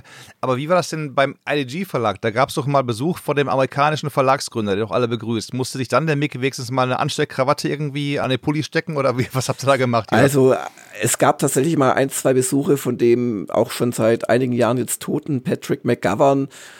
Aber ich kann mich da jetzt nicht mehr speziell an den Mick erinnern. Ich kann mich nur daran erinnern, wie ich dem Patrick McGovern die ganze Zeit live übersetzt habe, unser GameStar-Video. Und der hat immer freundlich genickt. Und dann habe ich gemerkt, rechts neben ihm sitzt seine Frau, die ist Deutsche und die hat es ihm die ganze Zeit übersetzt. Aber ja, das war nicht die einzige Peinlichkeit, die ich mir so geleistet habe im Laufe der Jahre. Aber was, was die Kleidordnung anbelangt, also ich, ich lief ja zu der Zeit und noch Jahre später tatsächlich immer im Anzug rum auf Messen. Einfach weil ich glaube, ich meine mangelnde ähm, Seniorität äh, hinter einer äh, förmlichen ähm, einem förmlichen Auftreten so ein bisschen verstecken wollte oder vielleicht dachte ich auch, das müsse so sein oder ja, IDG war schon ein bisschen ein förmlicher Laden als, als jetzt vielleicht, ja, WK davor. Aber ähm, ich wollte halt auch, dass meine lieben Redakteurinnen und Redakteure nicht gerade wie aus dem Bett gefallen aussehen. Und ich habe gemeint, also wie ihr, wie ihr normalerweise in der Redaktion rumlauft, ist mir eigentlich egal.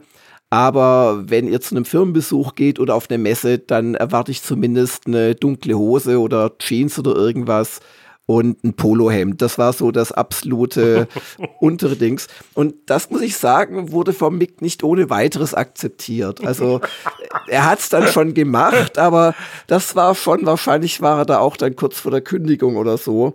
Aber ich habe halt einmal gesagt, Mick, es tut mir leid, wir wirken nach außen und ich möchte einfach, dass wir halbwegs äh, gut gekleidet da rumlaufen. Und er hat es dann auch gemacht, also es ging schon. Aber ich glaube, das war nicht seine Lieblingsausstattung, so eine so eine formale Jeans mit einem formalen Poloshirt drüber. Nee, er hat oft geschimpft bei mir darüber. Und hat auch nur einer Person die Schuld dafür gegeben. Ah ja. Hm. Er war also Trendsetter so ein bisschen, wenn man sich so überlegt, so heute die Rapper, die haben auch alle nur Jogginganzüge an, wenn man so überlegt, bei irgendwelchen Events und so kommen die hin, Preisverleihung, also der, der hat der Ja, Mick ja. eigentlich schon damals, schon damals. Ja gut, aber Trends er war kein gebrochen. Rapper, er war Redakteur. Auch wenn der gleiche Anfangsbuchstabe davor steht. Was, was mir noch aufgefallen ist, eine Sache, die auch vorhin Manfred schon gesagt hat, bei Mick denkt man vielleicht an Simulationen oder Aufbaustrategiespiele. Wir hatten ja schon die Anekdote, wie er so eigentlich äh, Anno so ein bisschen entdeckt hat, äh, als das ein unbekannter Titel war und dann auf der, ich glaube, GameStar 398 das Cover-Thema war auf Anregung von Mick und das war ein großer Erfolg. Aber Mick war schon vielseitig, weil mir ist zum Beispiel auch aufgefallen, dass so die letzte Print-Sache, wo ich mit ihm gearbeitet hatte, das war die Chip Powerplay. Äh, gab zwar nur vier Ausgaben, die letzte 2013, aber da hat er auch Sachen getestet, wie das Remake von Castle of Illusion oder irgendeine, äh, was war das, irgendein anderes Remaster von irgendwelchen Disney-Spielen von alten Konsolenversionen. Also er war schon wirklich vielseitig interessiert, auch wenn er natürlich auch seine Vorlieben hatte. Mh, American Truck Simulator, German Truck Simulator, äh, das sind dann auch Sachen, die hat er für Gamers Global getestet und wo auch immer ganz gut äh, erklärt hat, wo die Faszination da liegt. Ähm, und die andere Sache, die mir auch noch mal aufgefallen ist, ist wirklich so das Stichwort Mecha-Mic. So einer der letzten Tests in der Chip Power Play vor auch schon fast zehn Jahren war Schicksalsklinge HD, also so ein Remake-Versuch von den alten DSA-Rollenspielen. Und Jörg, das kommt dir vielleicht bekannt vor. Der hat Mick also Wochen und Monate lang immer noch auf den nächsten Patch gewartet, weil das Ding seiner Meinung nach einfach unvollstellbar, fehlerhaft war. Und äh, am Ende des Tages kam dann auch nur 1,5 von 5 Sternen raus. Oha. Und äh, ja, ich glaube, also das, das war also auch in, in der Spätphase seines Schreibens äh, war Mick schon ein außergewöhnlich äh, detailorientierter und kritischer Tester. Ich habe mal als richtiger Redakteur bei diversen Zeitschriften gearbeitet, vom PC Joker, Amiga Joker, PC Player, GameStar, hieß es genau, GameStar äh, doch was. Und habe, ja, GameStar war, war am längsten, das war glaube ich neun Jahre. Und äh, danach dann für alle möglichen als Freiberufler von der PC Games, PC Action, was es da alles mal gab und gibt. Und habe für die meisten geschrieben und natürlich auch gern immer für Gamers Global, das wunderbare Online-Magazin für Erwachsene, dass ich hier mal Wo aus irgendwelchen Gründen jeder einzelne Test, den man dir gibt, in einem Fiasko erstmal endet, wo du eine News schreibst, darum kein Test zu Spellforce 3, Was kann darum kein dafür? Test zu X5, darum kein Test zu, und dann ringst du die Leute auf und zwei Wochen später schreibst du einen Test und also, das ist doch eine Masche, Mick. Das ist ganz genau, das ist ganz fies. Nein, ich, ich, ich sag mal, woran das wirklich liegt, dass ich meistens ja oder auch gerne deutsche Spiele teste und die deutschen Entwickler nach wie vor schon seit mindestens 20 Jahren, jedenfalls so lange wie ich dabei bin, grundsätzlich äh, nie Zeit zum Beta-Testen einplanen. Ich weiß nicht, warum sie das nicht tun. Und ich dann immer höre, ja, ja, dann machen wir das drei Wochen vorher und dann stopfen wir das zusammen und das kriegen wir schon hin. Und dann hast du so Dinger wie Spellforce 3 jetzt, wo teilweise am Tag drei Patches rauskommen pro Tag. Und dann auch nur, ich weiß noch beim Test, da bin ich so, so wirklich, als hätten die um mich rumgepatcht. Dann ging es immer so und irgendwann ging es gar nicht mehr. Er hat ja beim, er hat beim Joker ja damals schon noch ein Konsolenheft gemacht, meine ich, noch bevor es irgendwie äh, richtig. Äh, Manfred, verdue ich mich da, dass er irgendwie noch, noch ein, ein Konsolenheft betreut hat beim Joker Verlag? Ja, also ja, wir haben ja ein, ein Konsolenheft gemacht, auch Mega Blast. Aber wir hatten keine einzige Anzeige drin. Kann man sich vorstellen, wie viele Ausgaben es gab. Hm. Und da hat er einen Löwenanteil geschrieben, weil, wie Heinrich zu Recht sagt, er hat auch bei Plattformern und so, äh, Mario und so weiter, das hat er alles super gekonnt und hat ihn auch super begeistert. Ich glaube, das war vielleicht auch eher seinen Genre, jetzt abgesehen von Flugsimulation. Ich habe mit, mit ihm am meisten eigentlich über Rollenspiele gestritten. Er hat zwar immer gesagt, er liebt Rollenspiele, aber im Grunde genommen war er zu faul dafür. Also er hat zum Beispiel, ja, wir haben zum Beispiel, wir haben bestimmt ein halbes Jahr lang über Ultima gestritten.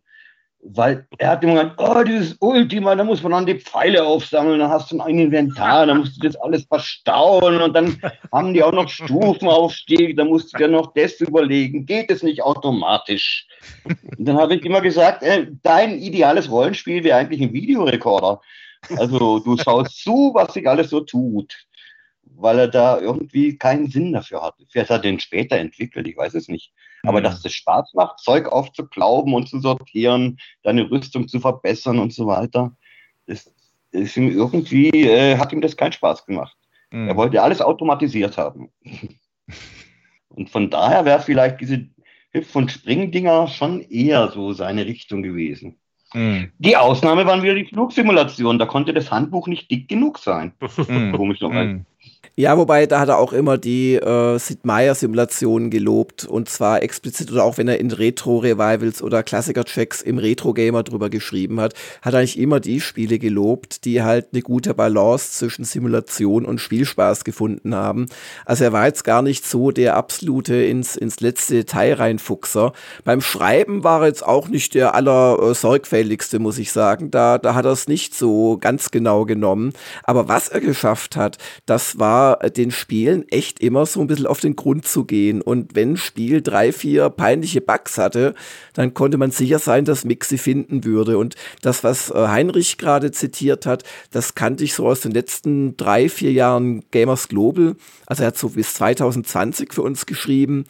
Äh, danach ging es einfach nicht mehr gesundheitlich ähm, kann ich das sehr gut und da hat er echt mehrmals, also bestimmt fünf, sechs Mal, hat er äh, Tests auch abgelehnt oder sich irgendwann gemeldet und gesagt, nee, du, ich teste das nicht. Das, das wäre nicht fair, weil es ist nicht testbar. Und das war also oft dann bei deutschen Spielen, muss man sagen, so aus der, aus der X-Serie und so.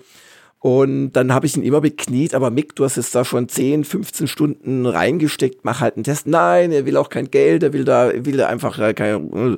Und dann haben wir uns meistens so geeinigt, dass er erstmal geschrieben hat, warum es keinen Test gibt. Das wurde dann auch bei der Gamers Global Userschaft zu so einem Running Gag. Darum kein Test. Oder wenn Mick, wenn bekannt wurde, dass Mick einen Test bekommen würde. Oh nein, nein, nein, ich habe mich auf das Spiel gefreut. Er hat dann aber auch teilweise ein paar Monate später oder drei, vier Wochen später, wenn das Gröbst dann halt gepatcht war, hat es dann doch getestet. Und da war er, wie eigentlich in seiner ganzen Karriere, immer sehr hart, aber auch fair. Also er hat die Finger überall in die Wunden gelegt und auch bei Serien, die ihm eigentlich gefallen haben. Er hat gleichzeitig, also ja, also er hat auch gute Sachen gut bewertet. Also er war jetzt kein Dauernörgler oder so. Also ich fand ihn als Tester immer sehr im handwerklichen, am Leser interessierten, äh, ja, der, der schreibt, was er erlebt und will Leute vor schlechten Spielen warnen. Das war so ein bisschen sein Credo, glaube ich. Und das hat er gut gemacht.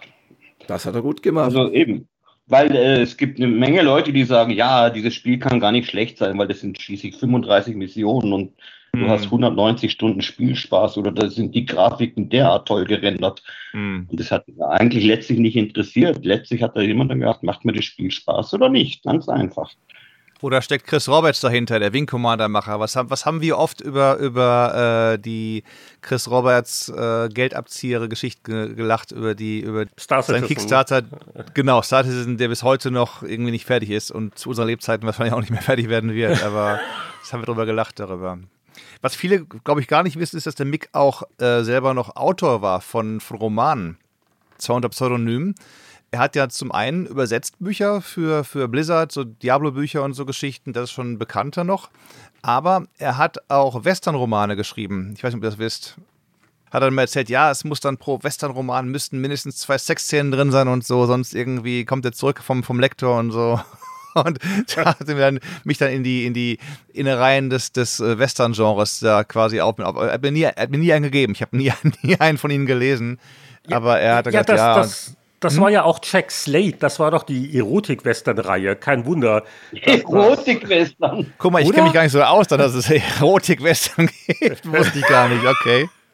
Gut, aber ich glaube, äh, es hat schon seine Gründe, dass wir uns so ein bisschen auf das konzentriert haben, von dem wir halbwegs Ahnung haben, nämlich so ein bisschen Revue passieren lassen, wie Mick einfach als Kollege war, die Spieletesterjahre und was er sonst noch so alles getrieben hat, wollen wir nicht so genau wissen. Ist vielleicht besser so. ja, na ja. Also äh, für mich ist es immer noch sehr merkwürdig und ich weiß auch nicht, wie ich damit umgehen soll, von einem Spieleveteran in der abgeschlossenen Vergangenheit zu reden. Ich bin auf jeden Fall sehr dankbar, äh, Manfred und Roland, dass ihr äh, spontan dazugestoßen seid, um einfach mit aufleben zu lassen, um ihn nochmal richtig schön lebendig zu schildern mit, mit all den Marotten, die wir auch so geschätzt haben. Und äh, ja, äh, das war, glaube ich, jetzt so unsere Mitgedenkrunde. Hat jemand noch ein schmutziges Geheimnis, das er noch sagen will? Also ein ganz wichtiges Zitat von Mick war immer, die Welt ist böse. Aber er hat es immer in so einem schönen, mit seiner knarzigen Stimme, in einem schönen Ton gesagt, dass man es ihm eigentlich nicht abgenommen hat. Meine Antwort darauf war dann im Zimmer immer, wenn er meinte, Roland, die Welt ist böse. Dann sage ich, Mick, die Welt ist gut, die Menschen sind böse. Und dann, dann war so ein bisschen unser, unser, unser Stich hin und her mehr gewesen halt. Ah, die Welt ist böse. Nein, ich, Mick, die Welt ist gut, die Menschen sind böse. Ah, Aber hier Optimismus, ein anderes Mick-Zitat. Solange mehr Spiele erscheinen, als ich durchspielen kann, ist die Welt aber noch okay. Siehst du, Oh. hat, mein, hat mein Spruch doch was, was gebracht. Ja, genau. Ja, dann äh, bedanke ich mich gerade bei Manfred und beim Roland als alten Weggefährten. Ähm, ich finde es super schade, dass der Mick von uns gegangen ist, aber ich fand das jetzt eine ihm angemessene Runde und ich hoffe, euch da draußen hat es auch Spaß gemacht zuzuhören. Und den Manfred und den Roland schicken wir jetzt, ja, ich weiß nicht, ins Bett, nur den Manfred, den Roland ja noch nicht. Nee, hier ist halb Ich zehn morgens. einen eiskalten Drink. Oh, sehr gut, sehr gut. Nee, hier geht der Tag los. Ich wäre aber auch für den Mick auch um 4 Uhr morgens aufgestanden. Das ist, das ist also kein, kein Problem. Auf jeden Fall vielen Dank und bis zum nächsten Mal. Danke, tschüss. Alles Gute. Tschüss. Tschüss. Weiter geht's im Spieleveteranen-Podcast mit dem angekündigten Programm. Das haben wir auch noch. Und da freuen wir uns, den nächsten Gast begrüßen zu können. Er ist gewappnet, er hat alles ausgedruckt, der Bleistift ist gespitzt, um die Hörerfragen kundig zu beantworten. Wir begrüßen Anatol Locker. Hallo, schön mal wieder dabei zu sein. Freut mich. Ja, Anatol, herzlichen Dank, dass es geklappt hat und du hast dich ja umfangreich vorbereitet. Und wir haben so ein bisschen die Fragen jetzt auch rausgepickt, die mehr in deine Richtung gehen. Und mit hoher Wahrscheinlichkeit kriegen wir nicht alles unter, was an frischen Fragen reingekommen ist. Das war so einiges. Und da natürlich herzlichen Dank an alle, die mitgemacht haben. Aber ihr kennt das ja. Das kommt in die Tupperware-Box und in den Kühlschrank.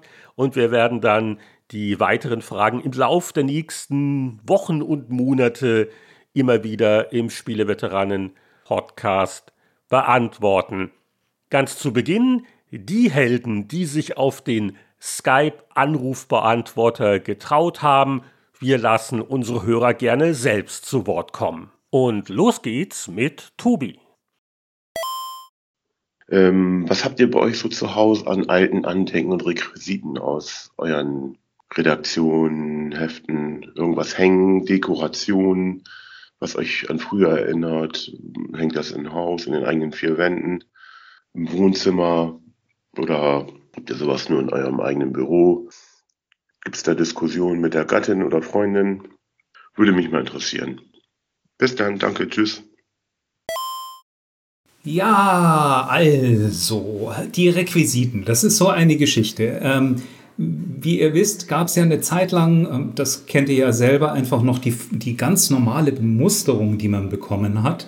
Das bedeutet, dass du, wenn du in der Musikindustrie warst, hast du die CDs bekommen oder vielleicht, wenn du irgendwie DVDs besprochen hast, hast du die zu Hause und wir haben halt Spiele bekommen. Das heißt, ich habe zu Hause doch noch das ein oder andere Spiel, relativ wenig so aus der frühen Happy Computer und Powerplay-Zeit. Ein paar sind noch definitiv da. Aber ähm, es geht ja, glaube ich, heute nicht um jetzt unbedingt um die Sammlungen, sondern das, was man eher sonst noch so hat. Ja, die Statuen, die gerahmten Autogrammfotos von Richard Gerrie, die Richtung. Genau, genau, genau. Dann die Sachen, die dann später mal auf eBay Millionen wert sind. Ja. Und ich muss gleich anfangen mit einer Geschichte. Mein, ich hatte noch ein altes Happy Computer T-Shirt, ein weißes mit dem kleinen Happy Computer Logo oben drauf. Das war mir damals schon zu eng. Ich habe jetzt meinen Kleiderschrank ausgemistet und versucht noch mal reinzukommen. Vielleicht irgendwie am Unterarm hätte ich es noch anziehen können, aber das musste wirklich jetzt weg. Nach doch inzwischen 30, 35 Jahren? Also da kam irgendwie schon noch einiges zusammen. Dann war ich ja noch mal auch bei der Redaktion Wiener und da habe ich noch ein, eine Reliquie. Und zwar haben wir damals für die ähm, Abonnenten Geschenke entworfen, selber in der Redaktion, nach dem Motto, macht ihr euch doch auch mal Gedanken, ihr wollt doch die Abonnenten haben. Da hat unsere Abo-Abteilung jetzt sich nicht wirklich mit Ruhm bekleckert, da mussten wir dann ran. Und ich habe damals eine Uhr entworfen und zwar war die so gedacht, die wurde dann von so einer Swatch-Firma, also nicht genau von Swatch selber produziert, aber zumindest nochmal ein bisschen ja, nach, äh, nachempfunden. Und zwar war da die 12 nicht ganz im Norden oben, sondern die war auf der Einser-Position und dann ging es einmal im Kreis rum. Und ähm, das, das lief richtig gut. Da haben einige Leute abonniert, weil die auch die Uhr haben wollten. Ich war stolz wie Bolle, mein erstes Design. Und das habe ich noch. Aus der Zeit von der Bravo Screen Fun habe ich noch 6000 Filzstifte. Was? Weil damals wurde die Redaktion aufgelöst und alle wurden ja irgendwie entlassen und Bauverlag dann auch nicht mehr. Und da habe ich ich weiß auch nicht warum. Da habe ich, glaube ich, noch eine ganze Box von Filzstiften noch bekommen und noch ein paar Kugelschreibern. Statt eines letzten Monatsgehalts hast du Büromaterial gekriegt. Genau, nimm doch noch mal mit und Bravo Screenfund Schmierpapier und solche Sachen. ähm, das ist noch da, aber die Reliquie, die ich eigentlich am allermeisten schätze, ist, die hat mit der Bravo Screenfund zu tun. Und zwar, als ich damals von Bravo Screenfahren weggegangen bin, haben mir meine Kollegen, was wirklich super, super lieb war, damals waren Tretroller, also nicht die E-Roller, die heute so ganz stark normal sind, sondern einfach diese kleinen Tretroller, die man zusammenklappen konnte. Die ist super praktisch für Messen zum Beispiel, wenn du viel unterwegs bist die habe ich, da habe ich damals einen bekommen und da stand vorne drauf Lord Locker. Und der war sensationell, den habe ich total geliebt und habe den auch häufig dann benutzt. Und irgendwann mal bin ich mit meinen Töchtern dann in den Kindergarten, habe die in den Kindergarten gebracht und komme raus und der, der Roller ist weg. Oh. oh. Sauerei, geklaut, ich war super angepisst. Und dann, fünf Jahre später, gehe ich bei uns um die Ecke in den Edeka und dort ist ein Junge, naja, vielleicht neun, zehn Jahre oder so, mit meinem Roller. Steht groß Lord Locker drauf. Und ich bin, ich bin dann hingegangen zu dem und habe gesagt, hey, du hast meinen Roller. Was ist los? Und der Mama hat natürlich angefangen, sofort nach seiner Mutter zu rufen. Die Mutter kam dann, hat schon gedacht, was ist da los? Habe ich gesagt, hey, äh, wie kommt Ihr Sohn zu meinem Roller? Es ist ein Abschiedsgeschenk von meiner Redaktion gewesen.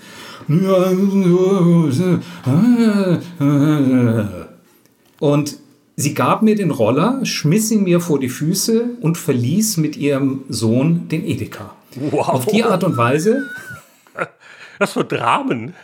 Das, das fand ich einfach, das fand ich ähm, eine der dreistesten Aktionen, die mir irgendwie ähm, passiert sind. Also, ich habe meinen Lord Locker Roller wieder ähm, und bin sehr stolz darauf.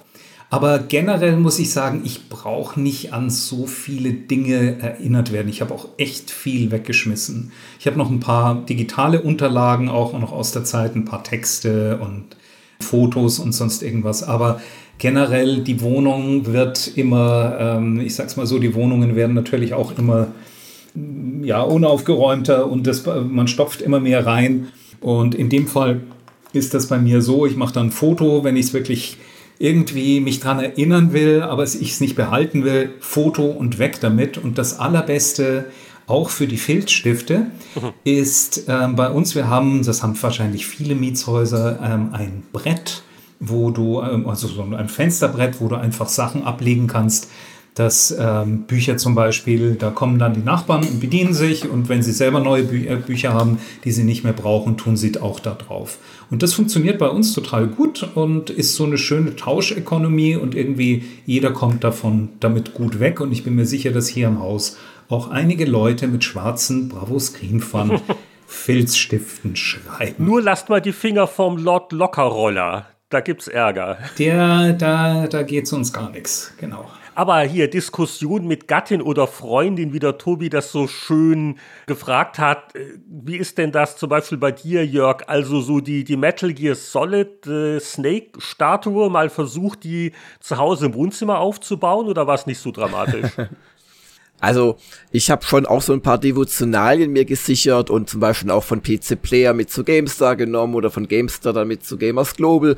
Aber ich bin jetzt kein großer Sammler und meine Frau sagt eh, dass wir viel zu wenig wegschmeißen, womit sie komplett recht hat. Ähm, wir hatten erst die Diskussion wieder am Wochenende. Und ähm, insoweit lagern die Sachen eher hier in der Redaktion. Da habe ich schon noch so ein paar alte Sachen, die, die, die Filmrolle damals mit Wing Commander 3 drin zum Beispiel. Oder ich hatte jahrelang so ein Star Wars Jedi Knight 2 Regiesessel, bis er wirklich komplett zusammengebrochen ist und auch mit Leim und so weiter nicht mehr zu fixen war. Also es wird automatisch weniger im Laufe der Jahre. Wir haben hier so ein paar Sachen, die uns die User auch geschickt haben. Ein, eine Figur mit äh, Bogen, so als Pokal für Jörg Langer, den feigen Bogenschützen in Dark Souls und so. Das hebe ich natürlich auf. Und ja, ich habe auch eine Zeit lang so ja, so, so, so, wisst ihr, so Beta-Testversionen so von Command Conquer und so aufgehoben, so Gold-Discs. Wahrscheinlich total illegal. Aber irgendwann sagst du ja, was willst du mit dem Mist? Und ich finde das auch nicht mehr wieder. Das muss irgendwo verschollen gegangen sein. Also der Lord Locker ist da schon, glaube mhm. ich, die mhm. bessere Anekdote gewesen. Mir fallen höchstens Sachen ein, die ich äh, gerne behalten hätte im Nachhinein gesehen. Aber ich bin ja auch nicht der große Sammler und ich habe immer die vielen internationalen Umzüge als Ausrede. Aber was total schön wäre, so der erste Dia-Ordner. Als wir angefangen hatten, natürlich mit den Screenshots und dann kamen aber dann so die, die ersten Fotos, ne, die ersten Sessions für unsere Meinungskästen Grimassen und da die ganzen Outtakes. Also so einen Ordner, den hätte ich gerne als Andenken, habe ich aber nicht. Und vielleicht fällt dir das noch ein, Anatol. Die Uli Peters hat doch damals für einen Messeauftritt einen Pappmaché-Trantor gebastelt mit so einem Drahtgerüst. Ehrlich? Ja, ja. ja. Wow. Der war sensationell. Der wurde dann auch in zwei, nachdem, nachdem er bestaunt wurde und von A nach B und zurück transportiert wurde, war er ungefähr 50 Zentimeter kleiner, weil er in sich zusammengesackt ist. Okay. Und ähm, der Pappmaché, die Pappmaché ist dann auch gebrochen und das war dann leider einfach im Eimer. Aber es war eigentlich so diese, wie heißen die, Muckle, Muckle, diese, diese großen Figuren, Lara Croft, man sieht sie manchmal noch in, in dem einen oder anderen Spieleladen, wenn es den noch gibt. Muckle Mannequins, genau. Das war eigentlich so ein Vorläufer davon, aber halt nur hand, handgemacht, weil Uli war ja auch, ähm, hat ja auch Kunsterziehung, wenn ich das richtig noch in Erinnerung habe, ähm, gelernt und war, ja, äh, Kunsterzieherin. Wir hatten in der Buffed-Redaktion auch eine schöne Nachtelfe. Da haben die Leute auch gerne alle möglichen Sachen dann abgelegt oder ihre Hüte da drauf gehängt. Aber die ist auch nicht mit zu mir nach Hause gekommen. Also da gab es auch nie Konflikte. Wir, wir haben ja vor der Tür immer noch so eine Batman-Figur, so eine richtig große, aus, aus, also so massive stehen. Und da wurden schon weibliche Kolleginnen aus anderen Stockwerken dabei ertappt, wie sie sich damit so Selfie programmiert haben und die, die strammen Sixpacks dieses Batmans so dabei befühlt haben. Das ist vielleicht ganz gut, dass das bei dir im Büro nicht bei dir zu Hause ist. Da könnte die Frau Langer Probleme damit haben, wenn die Mädels dauernd kommen, um deinen Batman zu befingern. Genau. Dann ähm, gehen wir doch gleich mal die nächste Frage an. Lassen wir doch mal Valentin Müller zu Wort kommen. Hallo zusammen und wiederum ein herzliches Grüezi aus der Schweiz an die Spieleveteranen. Ich genieße jede Woche euren Podcast und Gratulation Macht weiter so, es macht Spaß und ich hoffe auch ihr habt ein Vergnügen dabei, den Podcast aufzunehmen. Meine Frage geht hier speziell an Anatol und äh, ich reise zurück ins Jahr 98. Die Powerplay war nur noch ein Schatten ihrer selbst. Als ich das GameStar äh, Magazin am Kiosk erblickt habe, war es für mich klar, Powerplay-Abo künden, GameStar-Abo abschließen. Nun, Anatol, zu meiner Frage. War es für dich als Chefredakteur der Bravo Screen Fun eigentlich klar, dass die GameStar so einen kometenhaften Aufstieg haben wird und bald die Nummer eins im PC-Spielemagazin sein wird? Ich wünsche euch eine gute Zeit, macht's gut und bis bald. Tschüss. Also, lieber Valentin, eine super spannende Frage. Ähm, für mich war es eigentlich klar, dass die GameStar ein Heft ist, das richtig, richtig gut ist. Und ähm, die PC Player, Heinrich, du warst weg, Boris war weg, richtig? Als die Screenfun gestartet ist, ja. Bei mir ist es immer schwer zu sagen, weil ich bin weg, dann komme ich mal kurz wieder und dann flatter ich wieder weg. Also ja. Das stimmt. Aber sagen wir es so, bei GameStar war es sehr klar, dass da einfach richtig äh, vom Verlag auch Druck gemacht wurde und Druck in Form von Geld. Und ich bin äh, immer noch der, der Auffassung, wenn du in etwas rein investierst und du machst es clever und klug, dann kriegst du auch das Invest irgendwann mal wieder zurück. Und in dem Fall haben es halt sehr viele Leute gekauft. Das war alles klug gemacht. Äh, das Heft ist gut. Wenn du mich aber jetzt fragen würdest, was das mit der Bravo Screen Fund zu tun hat, dann muss ich dir sagen, gar nichts. Weil für mich waren GameStar und PC Player ganz klar Fachzeitschriften für PC-Spieler ab 15, 16, 17 Jahren. Bravo Screen Fun dagegen hat ein komplett anderes Konzept. Da ging es darum, die ganzen jungen Spieler, die nicht so firm sind in dem ganzen Lingo, die sich da noch so ein bisschen rantasten, aber natürlich schon so tun, als wären sie die großen Spieler und würden das schon 300 Jahre machen die eigentlich ans Spielen heranzuführen und ihnen einen Überblick darüber zu geben, was in der Szene und überhaupt alles gerade passiert, welche neuen Spiele es gibt, dann auch noch Spieletipps und alles Mögliche mit dazu. Also es ging darum, dass, du, dass wir Informationen vermitteln, um auf dem Schulhof, dass du mitreden konntest.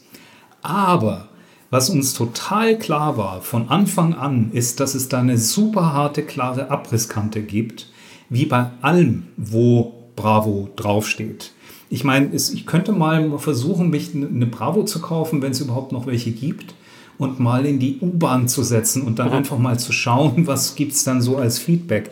Aber nee, mir war echt klar, dass das ganz zwei eigentlich unterschiedliche Zielgruppen auch sind und dass wir die irgendwann mal an die GameStar und an andere Magazine ver ähm, verlieren werden. Es gibt aber. Ja, äh, daran erinnere ich mich übrigens noch aus der Fachzeitschriftensicht fanden wir die Screenfun auch sehr sympathisch, weil äh, prima, die bilden für uns die jungen Nachwuchsleser aus. Das, äh, da ist schon was dran, ne?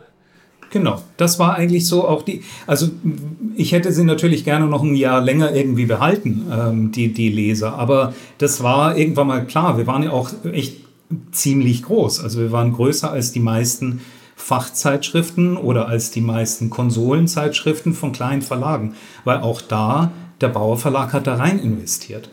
Also die Informationen, da stehe ich heute noch dazu, waren eigentlich dieselben, aber halt wesentlich kürzer, knapper, reduzierter und das Heft war halt komplett anders aufbereitet. Also es war, jede Seite war ein Farbkasten, der explodiert ist. Wen ich als echte Konkurrenz gesehen habe, das war Computerbildspiele. Hm. Und vor allem dann, als es losging, dass man Vollversionen auf dem Titel haben musste. Und da war es so, wir hatten ein Budget, das war auch nicht gerade klein, aber wenn die Computerbild-Spiele halt gesagt hat, naja, dann zahlen wir einfach mal für die Lizenz 80, äh, 100.000, da konnten wir einfach nicht mithalten. Wow. Und da haben wir mehr Leser verloren, meiner Meinung nach, als später an die oder in Parallel an GameStar oder andere PC-Magazine. Und Jörg, ihr habt damals auch die Bravo Screen Fun auch nicht so ganz als direkte Konkurrenz wahrgenommen, oder doch?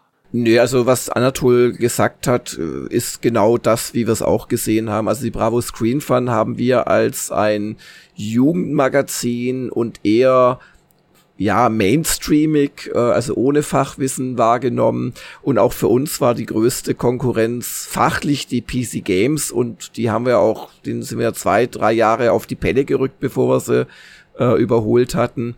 Und als dann die äh, wiederum Computerbildspiele kamen, die hat uns schon Sorgen bereitet, weil wir einfach einen riesen Schiss hatten vom Springer Verlag. Und als dann die Daten bekannt wurden, die kosten nur halb so viel, haben auch eine Vollversion und so weiter, da war uns schon relativ klar, dass die uns ins Kontor fahren würden. Und wir machen weiter mit der nächsten Frage vom Anrufbeantworter. Hallo Heinrich, hallo Jörg und hallo Anatol. Hier ist der Alex und ich habe zwei Fragen an den Anatol speziell. Das eine dreht sich um das Thema Musik. Mich würde interessieren, mit welcher Software du arbeitest und auf welchen Rechner du unterwegs bist und was du da so in den letzten Jahrzehnten für Erfahrungen gemacht hast und was da deine Lieblingstools sind. Und die zweite Frage dreht sich um das Thema Infocom. Microsoft hat ja Activision Blizzard gekauft und damit meines Wissens auch die Rechte an den Infocom Adventures erworben. Jetzt ist es so, dass es ja diese fantastische Sammlung gibt, Lost Treasures of Infocom, die's, die auch für iOS verfügbar war und die ich da sehr gern gespielt habe.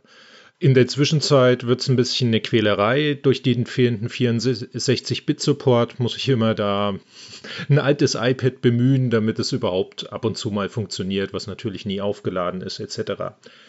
Ähm, langer Rede, kurzer Sinn. Ähm, wie hoch schätzt du denn die Wahrscheinlichkeit ein, lieber Anatol, wenn du auf täglicher Basis dem lieben Boris auf die Nerven fällst, dass Microsoft da mal ein 64-Bit-Update in die Wege leiten wird? Vielen Dank für die Beantwortung. Viel Spaß noch beim Podcast und dir, lieber Jörg, vor allem viel, viel Freude bei der Japanreise. Also Alex, ich fange gleich mal mit der schlechten Nachricht an. Also Boris auf die Nerven zu fallen, ist eh eine schlechte Idee. Und ich glaube, seit einem guten halben Jahr oder so arbeitet er auch nicht mehr bei Microsoft.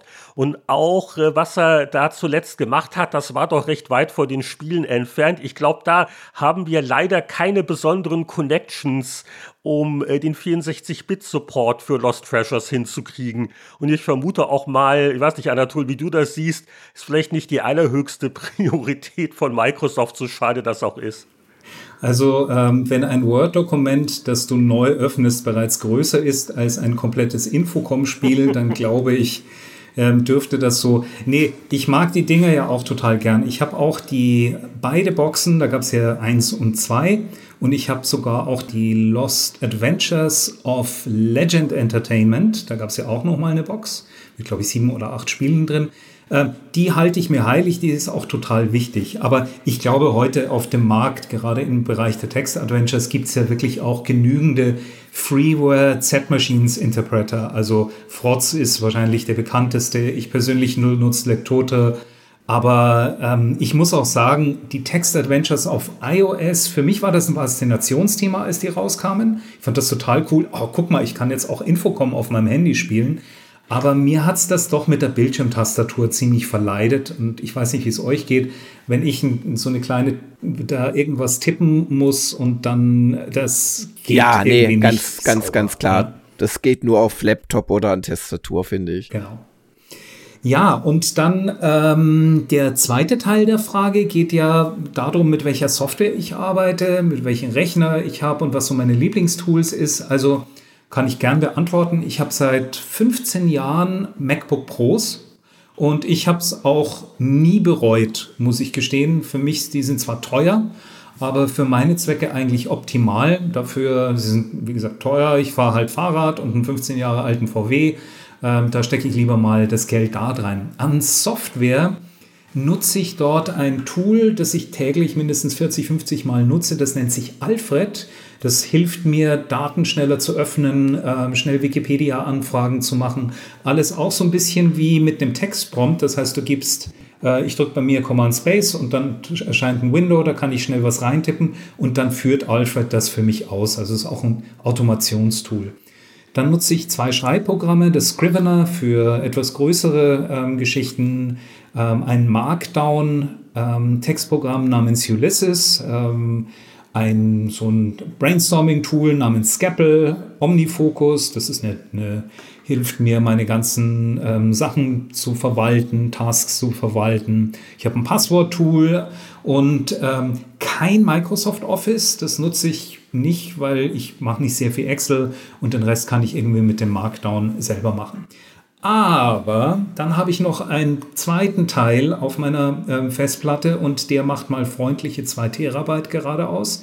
Und das ist meine gesammelte Musiksoftware. Da habe ich relativ große und viele äh, Sampling-Bibliotheken, also so kleine Soundschnipsel, aber auch sehr viele Softsynths. Aber ich glaube, da kommt nachher ja dann auch noch eine zweite Frage dazu. Dann kommen wir zu einer Frage beziehungsweise einem ganzen Fragenkomplex von Patrick Grossi oder Grosse. Und wir haben uns da eine Sache rausgesucht, weil das interessiert mich jetzt auch echt stark. Lieber Jörg, hier kommt die Frage, warum wohnt Jörg zur Miete? Sind etwa wirklich alle seine GameStar-Millionen in Gamers Globals investiert worden? Ja, die Millionen hat der Verlag verdient. Ich war nur ein kleiner Angestellter. Wäre ich so visionär wie George Lucas, hätte ich mir, was weiß ich, 10 Cent von jedem verkauften Heft gesichert. Dann äh, wäre ich allerdings nicht eingestellt worden als Jungspund-Chefredakteur. Nee, also ich habe bei GameStar sehr gut verdient. Also viel, viel besser, als es so altersmäßig wahrscheinlich üblich war. Aber also so viel Geld äh, habe ich damit dann auch nicht gemacht. Also, dass ich da Millionen hätte. Und ähm, also das ist ein offenes Geheimnis. Gamers Global geht's zwar gut und ich beklag mich nicht, was ich damit verdiene, aber also da mache ich auch keine Reichtümer mit. Also ich wohne zur Miete. Äh, das können wir uns in München eh nur leisten, weil meine Frau gut verdient und ähm, weil die äh, Vermieter seit Jahren vergessen, uns die Miete zu erhöhen. Nicht so laut, und, nicht so laut. Ja, ja. Es ist zum Beispiel ein Kühlschrank kaputt gegangen, der uns gar nicht gehört hat, nach äh, 20 Jahren oder so. Und wir werden ihn jetzt natürlich selbst ersetzen, damit die ja nicht auf die Idee kommt. Sehr gut. Bloß nicht melden. Ja. Also ich, ich habe schon in den 90er Jahren die Erkenntnis gehabt und damals war es ja noch nicht ganz so schlimm, aber also gerade in München, äh, wenn du nicht wirklich gut geerbt hast, dann kannst du das doch vergessen mit Immobilien, oder? Wenn du gut geerbt hast, hast du auch nichts davon, weil mindestens 50 Prozent von der Steuer schon wieder weggehen. Und da das reicht meistens nicht, also Wohnungen in München zu kaufen, kannst du nur noch als Company, als Versicherung oder als Kirche. Alles hm, andere Kirche. geht nicht mehr. Das war doch eine also Idee. Es ist Oder als thailändischer König, der wohnt bekanntlich in München. Genau. Ja. Also, aber sagen wir es so, die, die gehören dann irgendwie zu einer zu einer Schicht von 1% der Leute, die äh, bei, den, bei den wirklich Topverdienern sind.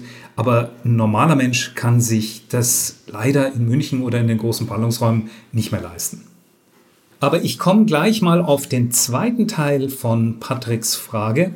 Und zwar das geht in die Runde.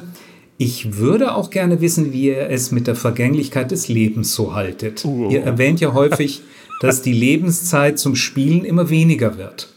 Was wollt ihr unbedingt noch erleben bzw. spielen? Mit der PlayStation 20 am Sterbebett ist die Zeit dann gekommen, friedlich zu entschlafen. Wobei die werden wir wohl leider alle gemeinsam nicht mehr erleben. Und selbst wenn, man kann sie sicher nirgendwo wieder kaufen. Ich schaffe meinen Pile of Shame in diesem Leben nicht mehr abzubauen. Ja, das sind die, die großen Fragen. Vor allen Dingen jetzt in der Sendung, wo wir ein bisschen über unseren verstorbenen Kollegen Mick gesprochen haben. Ja. Ja. Ja, also auch nochmal von, von meiner Seite aus auch an seine Familie und die engen Freunde wirklich mein ganz herzliches Beileid. Das hat mich total schockiert. Also ähm, sehr traurig. Aber ich befürchte, das ist so und je älter man wird, desto häufiger wird man solche Sachen auch erleben. Das gehört mit zum Leben. Und ähm, ich gehe aber mal, sagen wir es so, wenn es gibt einen Autoren, den ich sehr liebe. Das ist der Arno Schmidt. Und der hat eine relativ legendäre Berechnung gemacht, dass es einem literaturaffinen Menschen nicht vergönnt ist, mehr als ungefähr 3200 Bücher im Leben zu lesen. Also der Schmidt ging davon von einer Lesezeit von ungefähr 45 Jahren aus, so ab 15 bis zum 60. Lebensjahr. Alles weitere nach dem Motto, da ist man bereits vergreist. Und ich muss sagen, ich finde, ähm, dass bei den, das löst bei mir auch bei den, bei den Spielen sowas aus. Ich frage mich schon, wie viele Bethesda Elder Scrolls und Fallouts ich noch spielen werde, wenn die Franchise überhaupt dann noch besteht.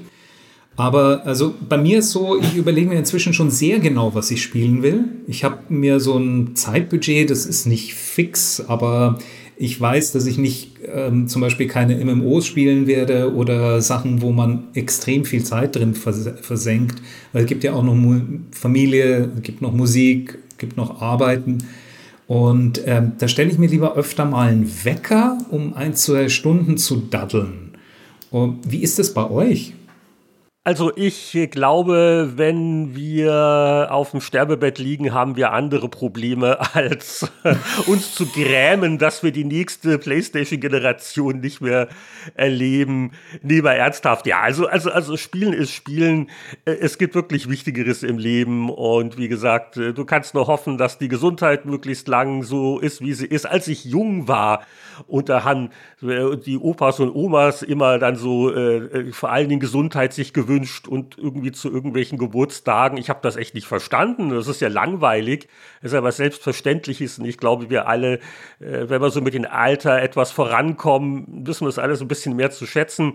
Also das so als meine, meine ernsten 30 Sekunden in der heutigen Sendung. Und es gibt ja auch keinen Druck. Und ich, ich glaube, ich werde, also das eine, was ich jetzt bereuen würde, ist, äh, dass ich jetzt keinen Meistertitel von Eintracht Frankfurt mehr erlebe zu meinen Lebzeiten. Aber dass jetzt irgendwie äh, Elder Scrolls 9 erst fertig wird, wenn, wenn ich schon längst irgendwo eingescharrt bin, das äh, belastet mich jetzt nicht wirklich. Also Spielen soll Spaß machen, man soll sich damit keinen Stress machen und äh, alles ist vergänglich. Das deckt jetzt alles ab, oder? Das denke ich auch. Und Jörg, wie ist bei dir? Ja, dem kann ich nur zustimmen. Ähm, was ich halt gerade merke, bei mir ähm, sind die Kinder gerade am Flüge werden, beziehungsweise schon volljährig jetzt die erste und die verlassen das sichere Nest und so weiter. Und da hast du ganz andere Sachen, wo du dich vielleicht grämst, nicht bestimmte Sachen mit deinen Kindern gemacht zu haben, auf die du dich vielleicht immer gefreut hast, weil die Kinder nie Interesse hatten oder weil es sich nicht ergeben hat. Und du zählst jetzt eher, naja, wie viele gemeinsame Urlaube machen wir denn noch und so weiter. Und wie Heinrich schon sagt, es gibt einfach wichtigere Dinge jetzt als ein Pile of Shame abzuarbeiten. Umgekehrt, ich nehme immer noch die Zeit, wenn mich ein Spiel wirklich packt, dann spiele ich das auch mal zwei Tage nonstop und dann ist mir, also wenn es halt irgendwie geht, und dann ist mir das auch äh, das wert und ich freue mich dran.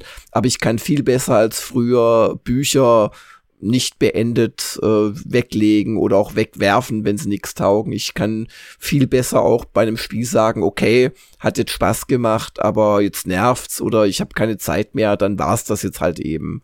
Hier ist übrigens eine verwandte Frage vom Thomas Kaps. Die möchte ich noch kurz einschieben. Übrigens, der, der Thomas, liebe Grüße nach Dublin, äh, der schreibt, er hat 2020 während des ersten Jahres der Pandemie angefangen, den Spieleveteran-Podcast zu hören und der ganz ordentlich von Folge 1 an.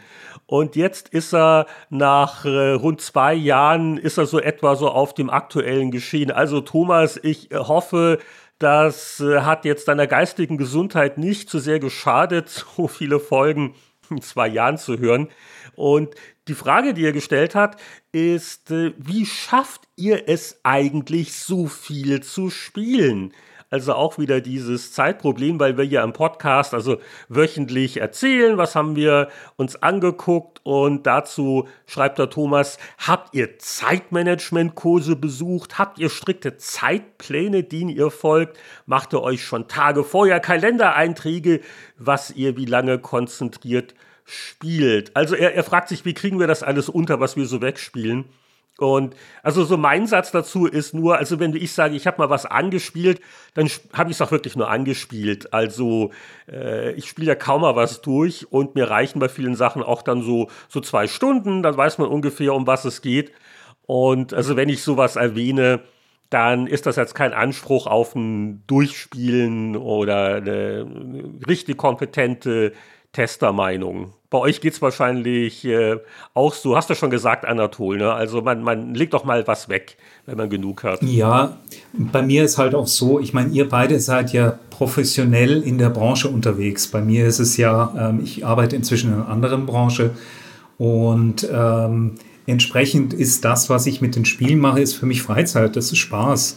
Und da gibt es halt unterschiedliche, ja, du hast halt eine gewisse Zeit und ein Zeitbudget und dann musst du schauen, habe ich jetzt eigentlich mehr Lust darauf, ein Spiel zu spielen oder möchte ich ein Buch lesen, gehe ich mit der Familie Eis essen oder haben die überhaupt Bock mit mir Eis essen zu gehen und lauter solche Sachen. Also bei mir ist es eher wie bei, glaube ich, 99 Prozent der Menschheit, die halt eben dann nicht in der Spielebranche arbeiten oder nicht mehr. Ja, und man hat ja auch nicht unbedingt so viele andere Hobbys. Also wenn ich jetzt mal selbstkritisch auf mich blicke, also äh, andere Leute fahren am Wochenende immer irgendwo hin oder machen hier was und da was. Mein Gott, also meine liebste Freizeitbelustigung sind halt nach wie vor Videospiele. Äh, da ist halt äh, nicht groß Luft für weitere zeitaufwendige Hobbys. Äh, andere Leute gehen lieber in die Oper oder klettern äh, auf Bergen herum und äh, ich habe da erfreulicherweise nicht so viel andere Interessen, wenn ich ehrlich bin. Wie ist denn bei dir so die Zeitplanlage, was Spiele angeht, Jörg? Das ist ja auch komplex mit Familie und Job und Firma. Ja, genau das. Aber äh, da ich, wenn ich einen Spieletest mache, das natürlich schon äh, entsprechend spielen muss, muss ich mir einfach die Zeit einplanen und die nehme ich mir dann halt auch. Das Schöne an Spielen ist, dass sie ja jetzt nicht so viel Aufwand erfordern. Du brauchst die Kiste, an der du spielen kannst und Zeit. Und das geht zu Hause, das geht im Büro. Bei manchen Spielen mag es sogar unterwegs gehen, aber ähm, ja, es ist jetzt kein Testaufbau, wo du eine, weiß ich nicht, äh, Forschungsabteilung für brauchst oder sowas. Dann habe ich noch eine Frage, die ich selber gerne mal beantwortet hätte und die geht vor allem in Richtung Heinrich. Ich lese sie mal vor, nämlich hat Andreas Wander gefragt. Ende 1987 stießen Anatol Locker und Martin Gaksch zu euch, also Boris, Gregor und Heinrich, wie viele Bewerbungen hattet ihr erhalten? Wie viele Kandidaten zum Interview eingeladen? Und wie hat sich im Spielejournalismus der Bewerbungsprozess verändert über die Jahre? Also ich hoffe, dass es im Laufe der Jahre professioneller geworden ist. Kann dann Jörg auch sicher noch was dazu erzählen, der dann auch äh, GameStar auch Personalverantwortung hatte und sie auch heute immer noch hat. Aber nicht für GameStar, um das gleich reinzuwerfen. nicht für GameStar? Personalverantwortung? Hast du doch damals gehabt? Nicht mehr heute. Ja, aber nicht mehr so, heute. Nein, nein, heute habe ich sie für Gamers Global.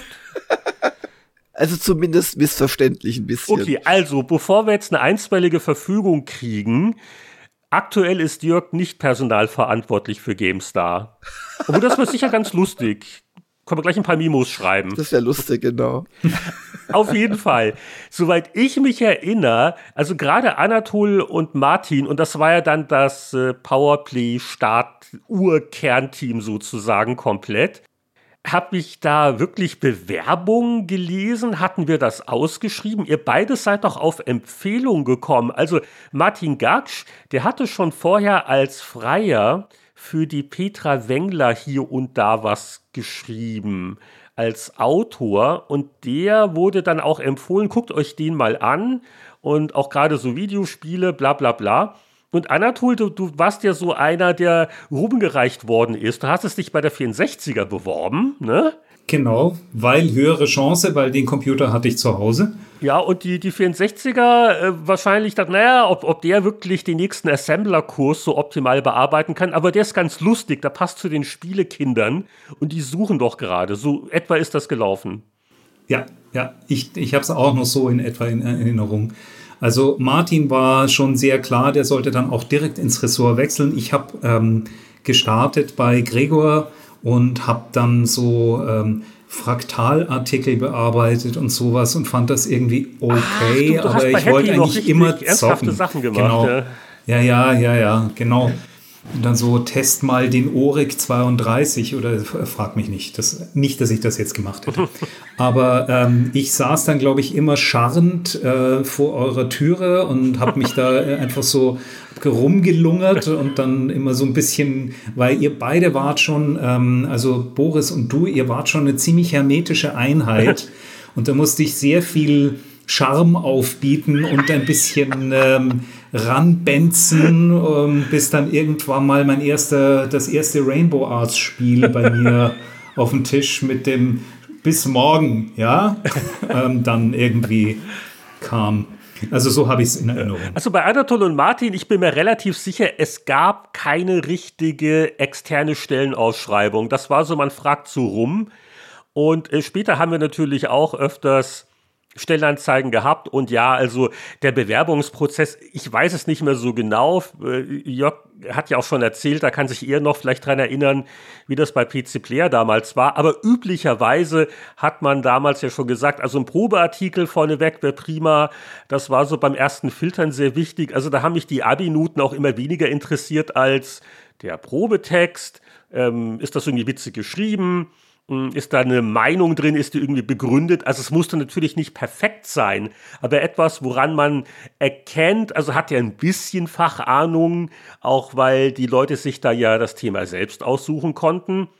Und ja, wo man so ein bisschen auch dann das Gefühl hat, da, ist jemand, der ist wirklich engagiert. Da schreibt das jetzt nicht wie ein Schulaufsatz, weil er irgendwie nur einen, irgendwie einen Job sucht, sondern das ist seine Leidenschaft. Und das konnte man diesen Artikeln entnehmen. Und im persönlichen Gespräch ging es ja auch äh, viel drum, was hat man für ein Gefühl? Ist das jemand, der auch so ins Team passt? Oder wie, wie war das äh, bei euch, wenn ihr dann Mitarbeiter oder potenzielle Mitarbeiter interviewt habt? Also bei mir ist es eigentlich, ich schaue erstmal, ist irgendwie ein Bruch in der Biografie mit drin, weil ich finde das eigentlich immer viel interessanter, wie gehen Leute mit einer Krise um, wenn sie irgendwo rausgeflogen sind oder wenn sie irgendwie selber gekündigt haben? Wie schnell kommen sie dann wieder auf die Beine? Und ich frage dann auch in, in Gesprächen dann relativ gezielt in solche Punkte mit rein und wie sie sich dazu fühlen. Ist das für die die, die Geschichte gewesen, wo sie sagen, ja, es ist das Beste, was mir jemals passieren konnte, dass ich nicht 300 Jahre lang Bäcker geblieben bin, sondern jetzt das und das mache. Äh, Fachwissen ist total wichtig, aber Fachwissen kann man viel lernen und natürlich in unserem Bereich äh, die Schreibe ist total wichtig. Kann jemand gut schreiben? Super. Kann jemand nicht gut schreiben?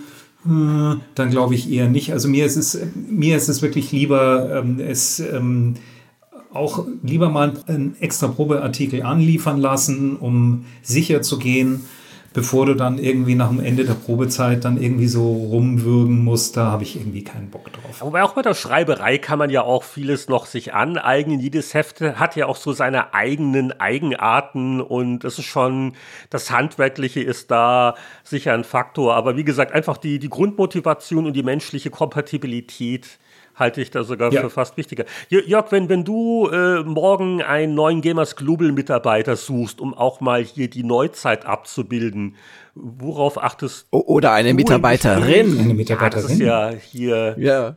Klar, also ganz ist das generische Maskulinum ja noch nicht abgeschafft worden, aber gut. Also ich, ich mache im Prinzip dasselbe wie damals bei GameStar.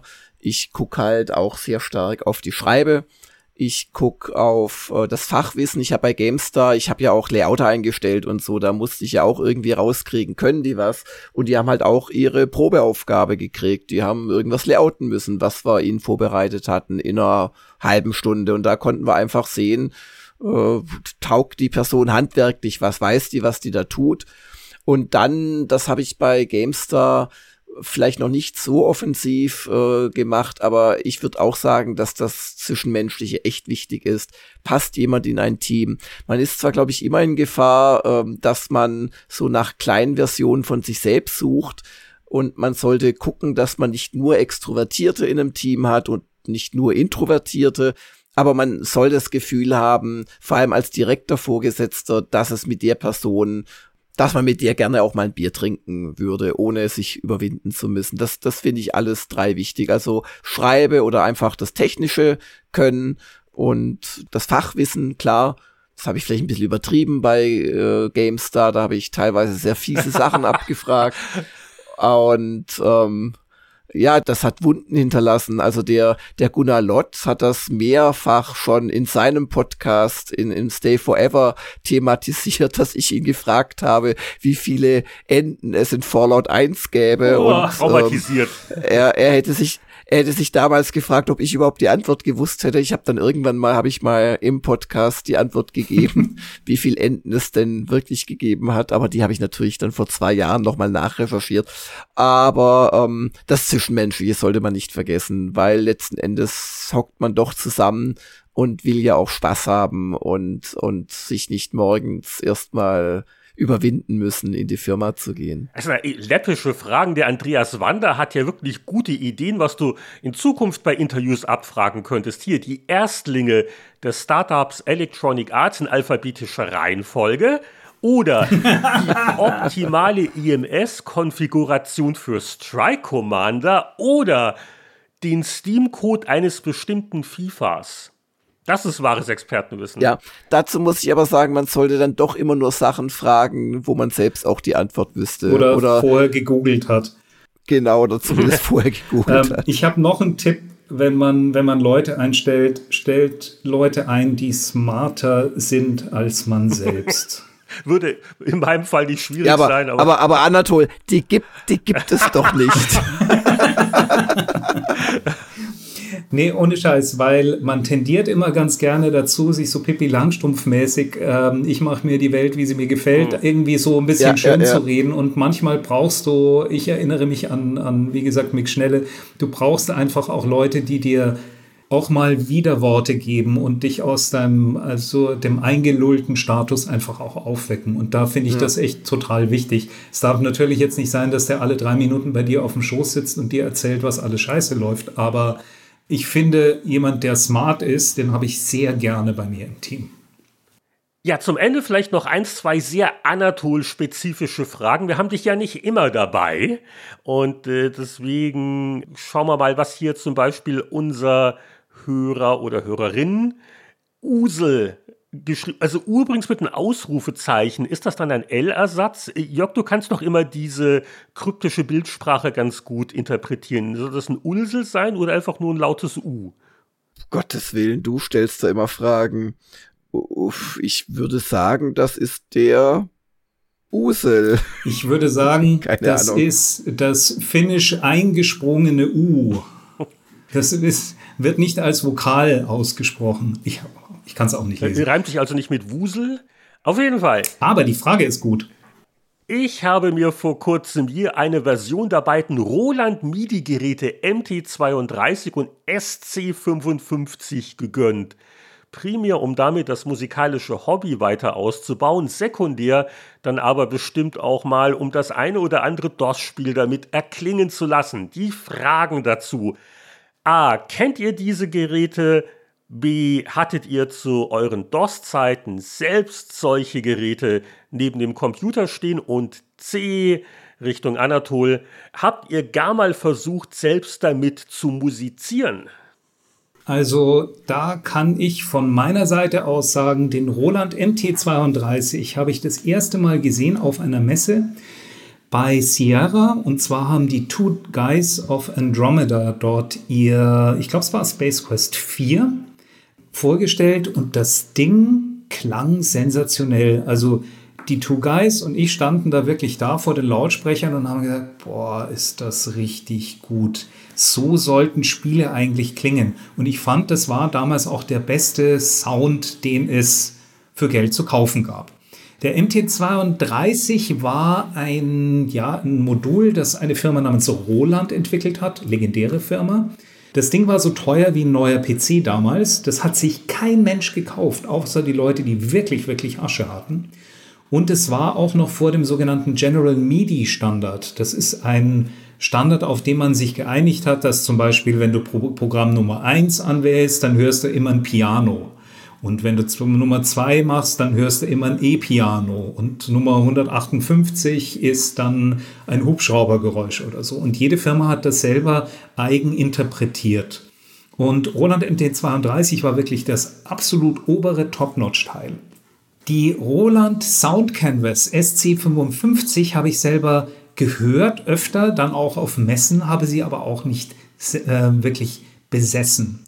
Und ich weiß auch ein bisschen was, wie, wie diese Dinge aufgenommen wurden, weil das Lustige war eigentlich, dass Synthesizer Companies, die in den 70ern und 80er Jahren ganz tolle Synthesizer ähm, entwickelt haben, ganz viel gehört in der New Wave, in New Romantic und das waren Profis, die haben wirklich für die, für die Bühne sowas gemacht. Zum Beispiel von Sequential gibt es einen legendären, der heißt Prophet 5, den hat man wirklich in jedem Video auf jeder Bühne gesehen.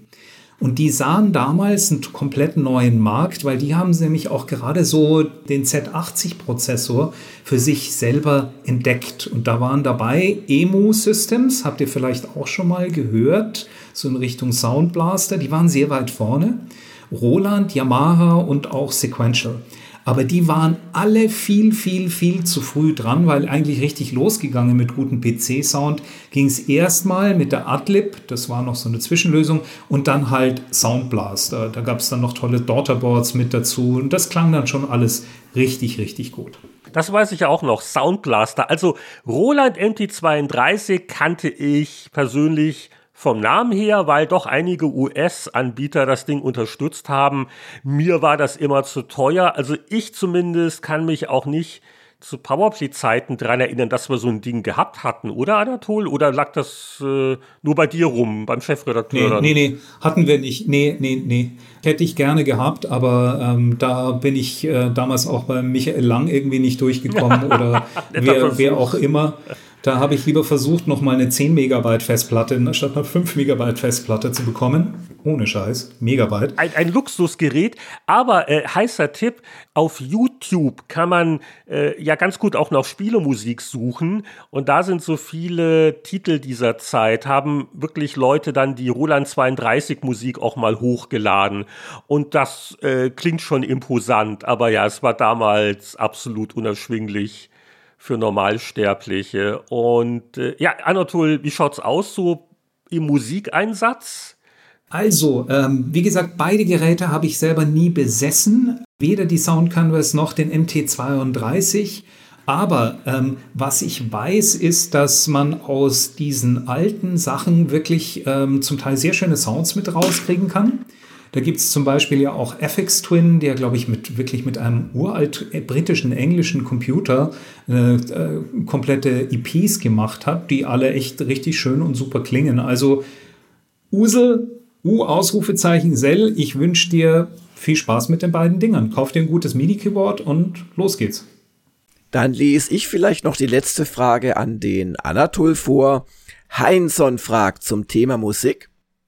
Wie arbeitest du eigentlich? Dein Polybrute T-Shirt lässt vermuten, du benutzt Hardware, aber deine Beschreibung vor ein paar Folgen über die Entstehung des Albums Diorama klingt, als würdet ihr mit Software-Klangerzeugern und Effekten arbeiten. Allgemeine Einblicke in deinen, euren Workflow würde mich sehr interessieren. Also, ich hatte eigentlich vor, dazu einen gesonderten Spieleveteranen zwei Stunden Cast pro einzelnen Track zu machen. Nee, Heinz, vielen Dank für die Frage, das freut mich sehr. Ich kann es äh, relativ kurz und knapp zusammenfassen. Ich arbeite mit Hardware und Software. In der Sachen Hardware habe ich die meisten Sachen von der Firma Electron, angefangen von der legendären SidStation bis zu dem neuesten, den Syntakt. Ich besitze inzwischen einen Mood Matriarch, was ein super, super schöner Synthesizer ist mit einem richtigen klassischen Klang, den man aber auch selber per ähm, Patchpoints miteinander ähm, ja, patchen kann. Dann ein mittelgroßes Modularsystem. Ich habe so die eine oder andere Sache von Seat Lombard, falls ihr das was sagt. Ein Norns und auch einen neuen Buchler 208C.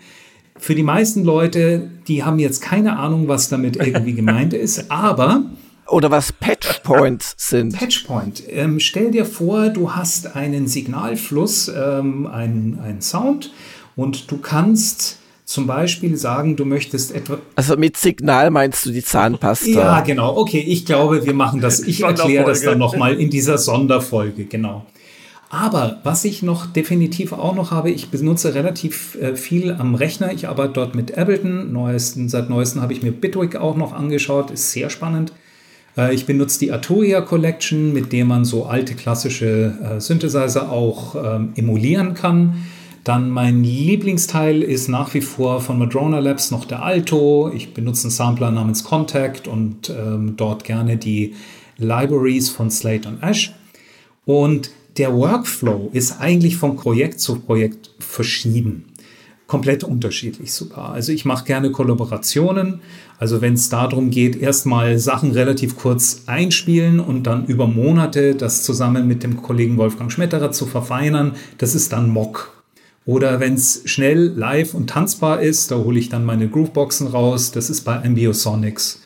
Oder wenn es darum geht, dass man miteinander jammt und das dann nachher geschnitten wird und veröffentlicht, das ist dann bei Lucid Grain. Und dann gibt es noch die sogenannte Disquiet Hunto. Das ist eine musikalische Aufgabe, die einmal in der Woche wird dir da eine musikalische Aufgabe gestellt und du musst dann in drei Tagen musst du ein Ergebnis abliefern oder kannst ein Ergebnis abliefern. Das setzt sehr viel Kreativität frei und das ist äh, eine schöne Geschichte, wo man sich einfach mal am Wochenende dran setzen kann. Und dann natürlich noch selber experimentieren, da ist eigentlich alles erlaubt und ähm, das findet man dann auch, bei SoundCloud. Also ich hoffe, ich habe jetzt nicht alle komplett gelangweilt, aber sagen wir es so, wenn man dann doch auch fast schon wieder 20 Jahre Musik macht, dann, ähm, ja, dann kommt da einiges zusammen. Ja, und dann kann man natürlich noch unauffällig erwähnen, was ist denn die beste Anlaufstelle, wenn sich jemand für dein Musikschaffen interessiert? Welche, keine Ahnung, Privatwebseite, Bandcamp, wo sollte man als erstes gucken? Ähm, ja, ich würde definitiv schauen, das, das letzte Album, ähm, ich würde zu Bandcamp gehen, dort entweder nach Lucid Grain suchen oder nach Mock, M-O-C, und da es da 300 verschiedene Mocks gibt, wenn man dort Mock Muck eingibt, nämlich wie Munich, dann kommt man auch zu uns. Da sieht man, das ist Conterfy. Und äh, einfach mal reinhören. Wie gesagt, ich freue mich über jeden Hörer. Ähm, ja, genau. Und damit beenden wir die heutige Hörerfragen-Special-Runde mit Anatol, bei dem wir uns nochmal ganz herzlich bedanken. Ich sage herzlichen Dank, hat wie immer großen Spaß gemacht. Danke an das Auditorium für die super Fragen. Ja, und weitere super Fragen, wie gesagt, im Lauf der nächsten Sendungen im Rahmen von unserem News- und Smalltalk-Segment. Wir hören aber jetzt für heute auf mit unserer Klangerzeugung und verabschieden uns mit einem traditionellen Tschüss.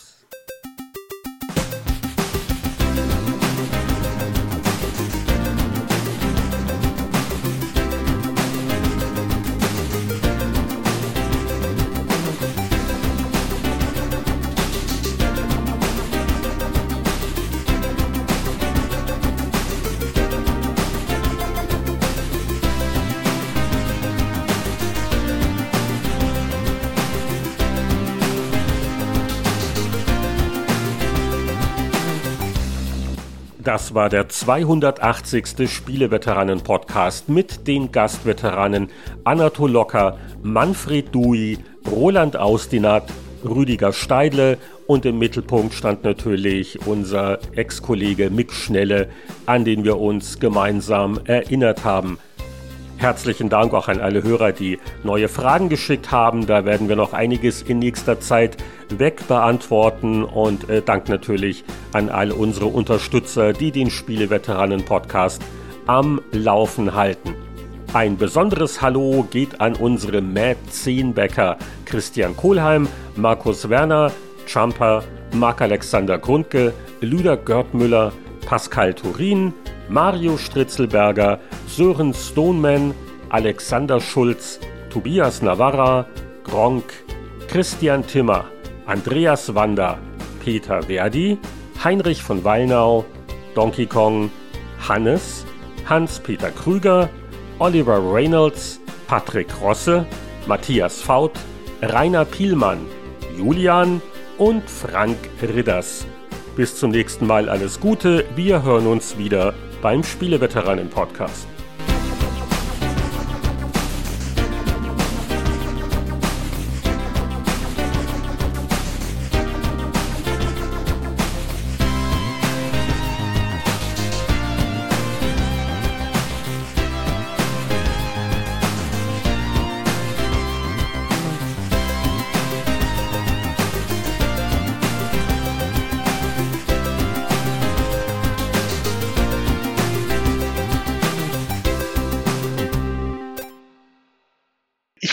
Ja komischerweise immer der Einzige, der pünktlich da ist. Und dann kam keiner fünf Minuten. Ich dachte, bin ich im richtigen Ding? Habe ich das falsch gemacht?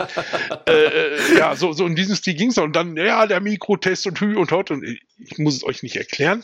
Und mhm. ab dem zweiten Mal habe ich dann angefangen, als ich da mitgemacht habe. Ich war ja nicht immer dabei das einfach als Spaß zu nehmen. Das war für mich so ein bisschen wie ja. die Muppet Show. Ja.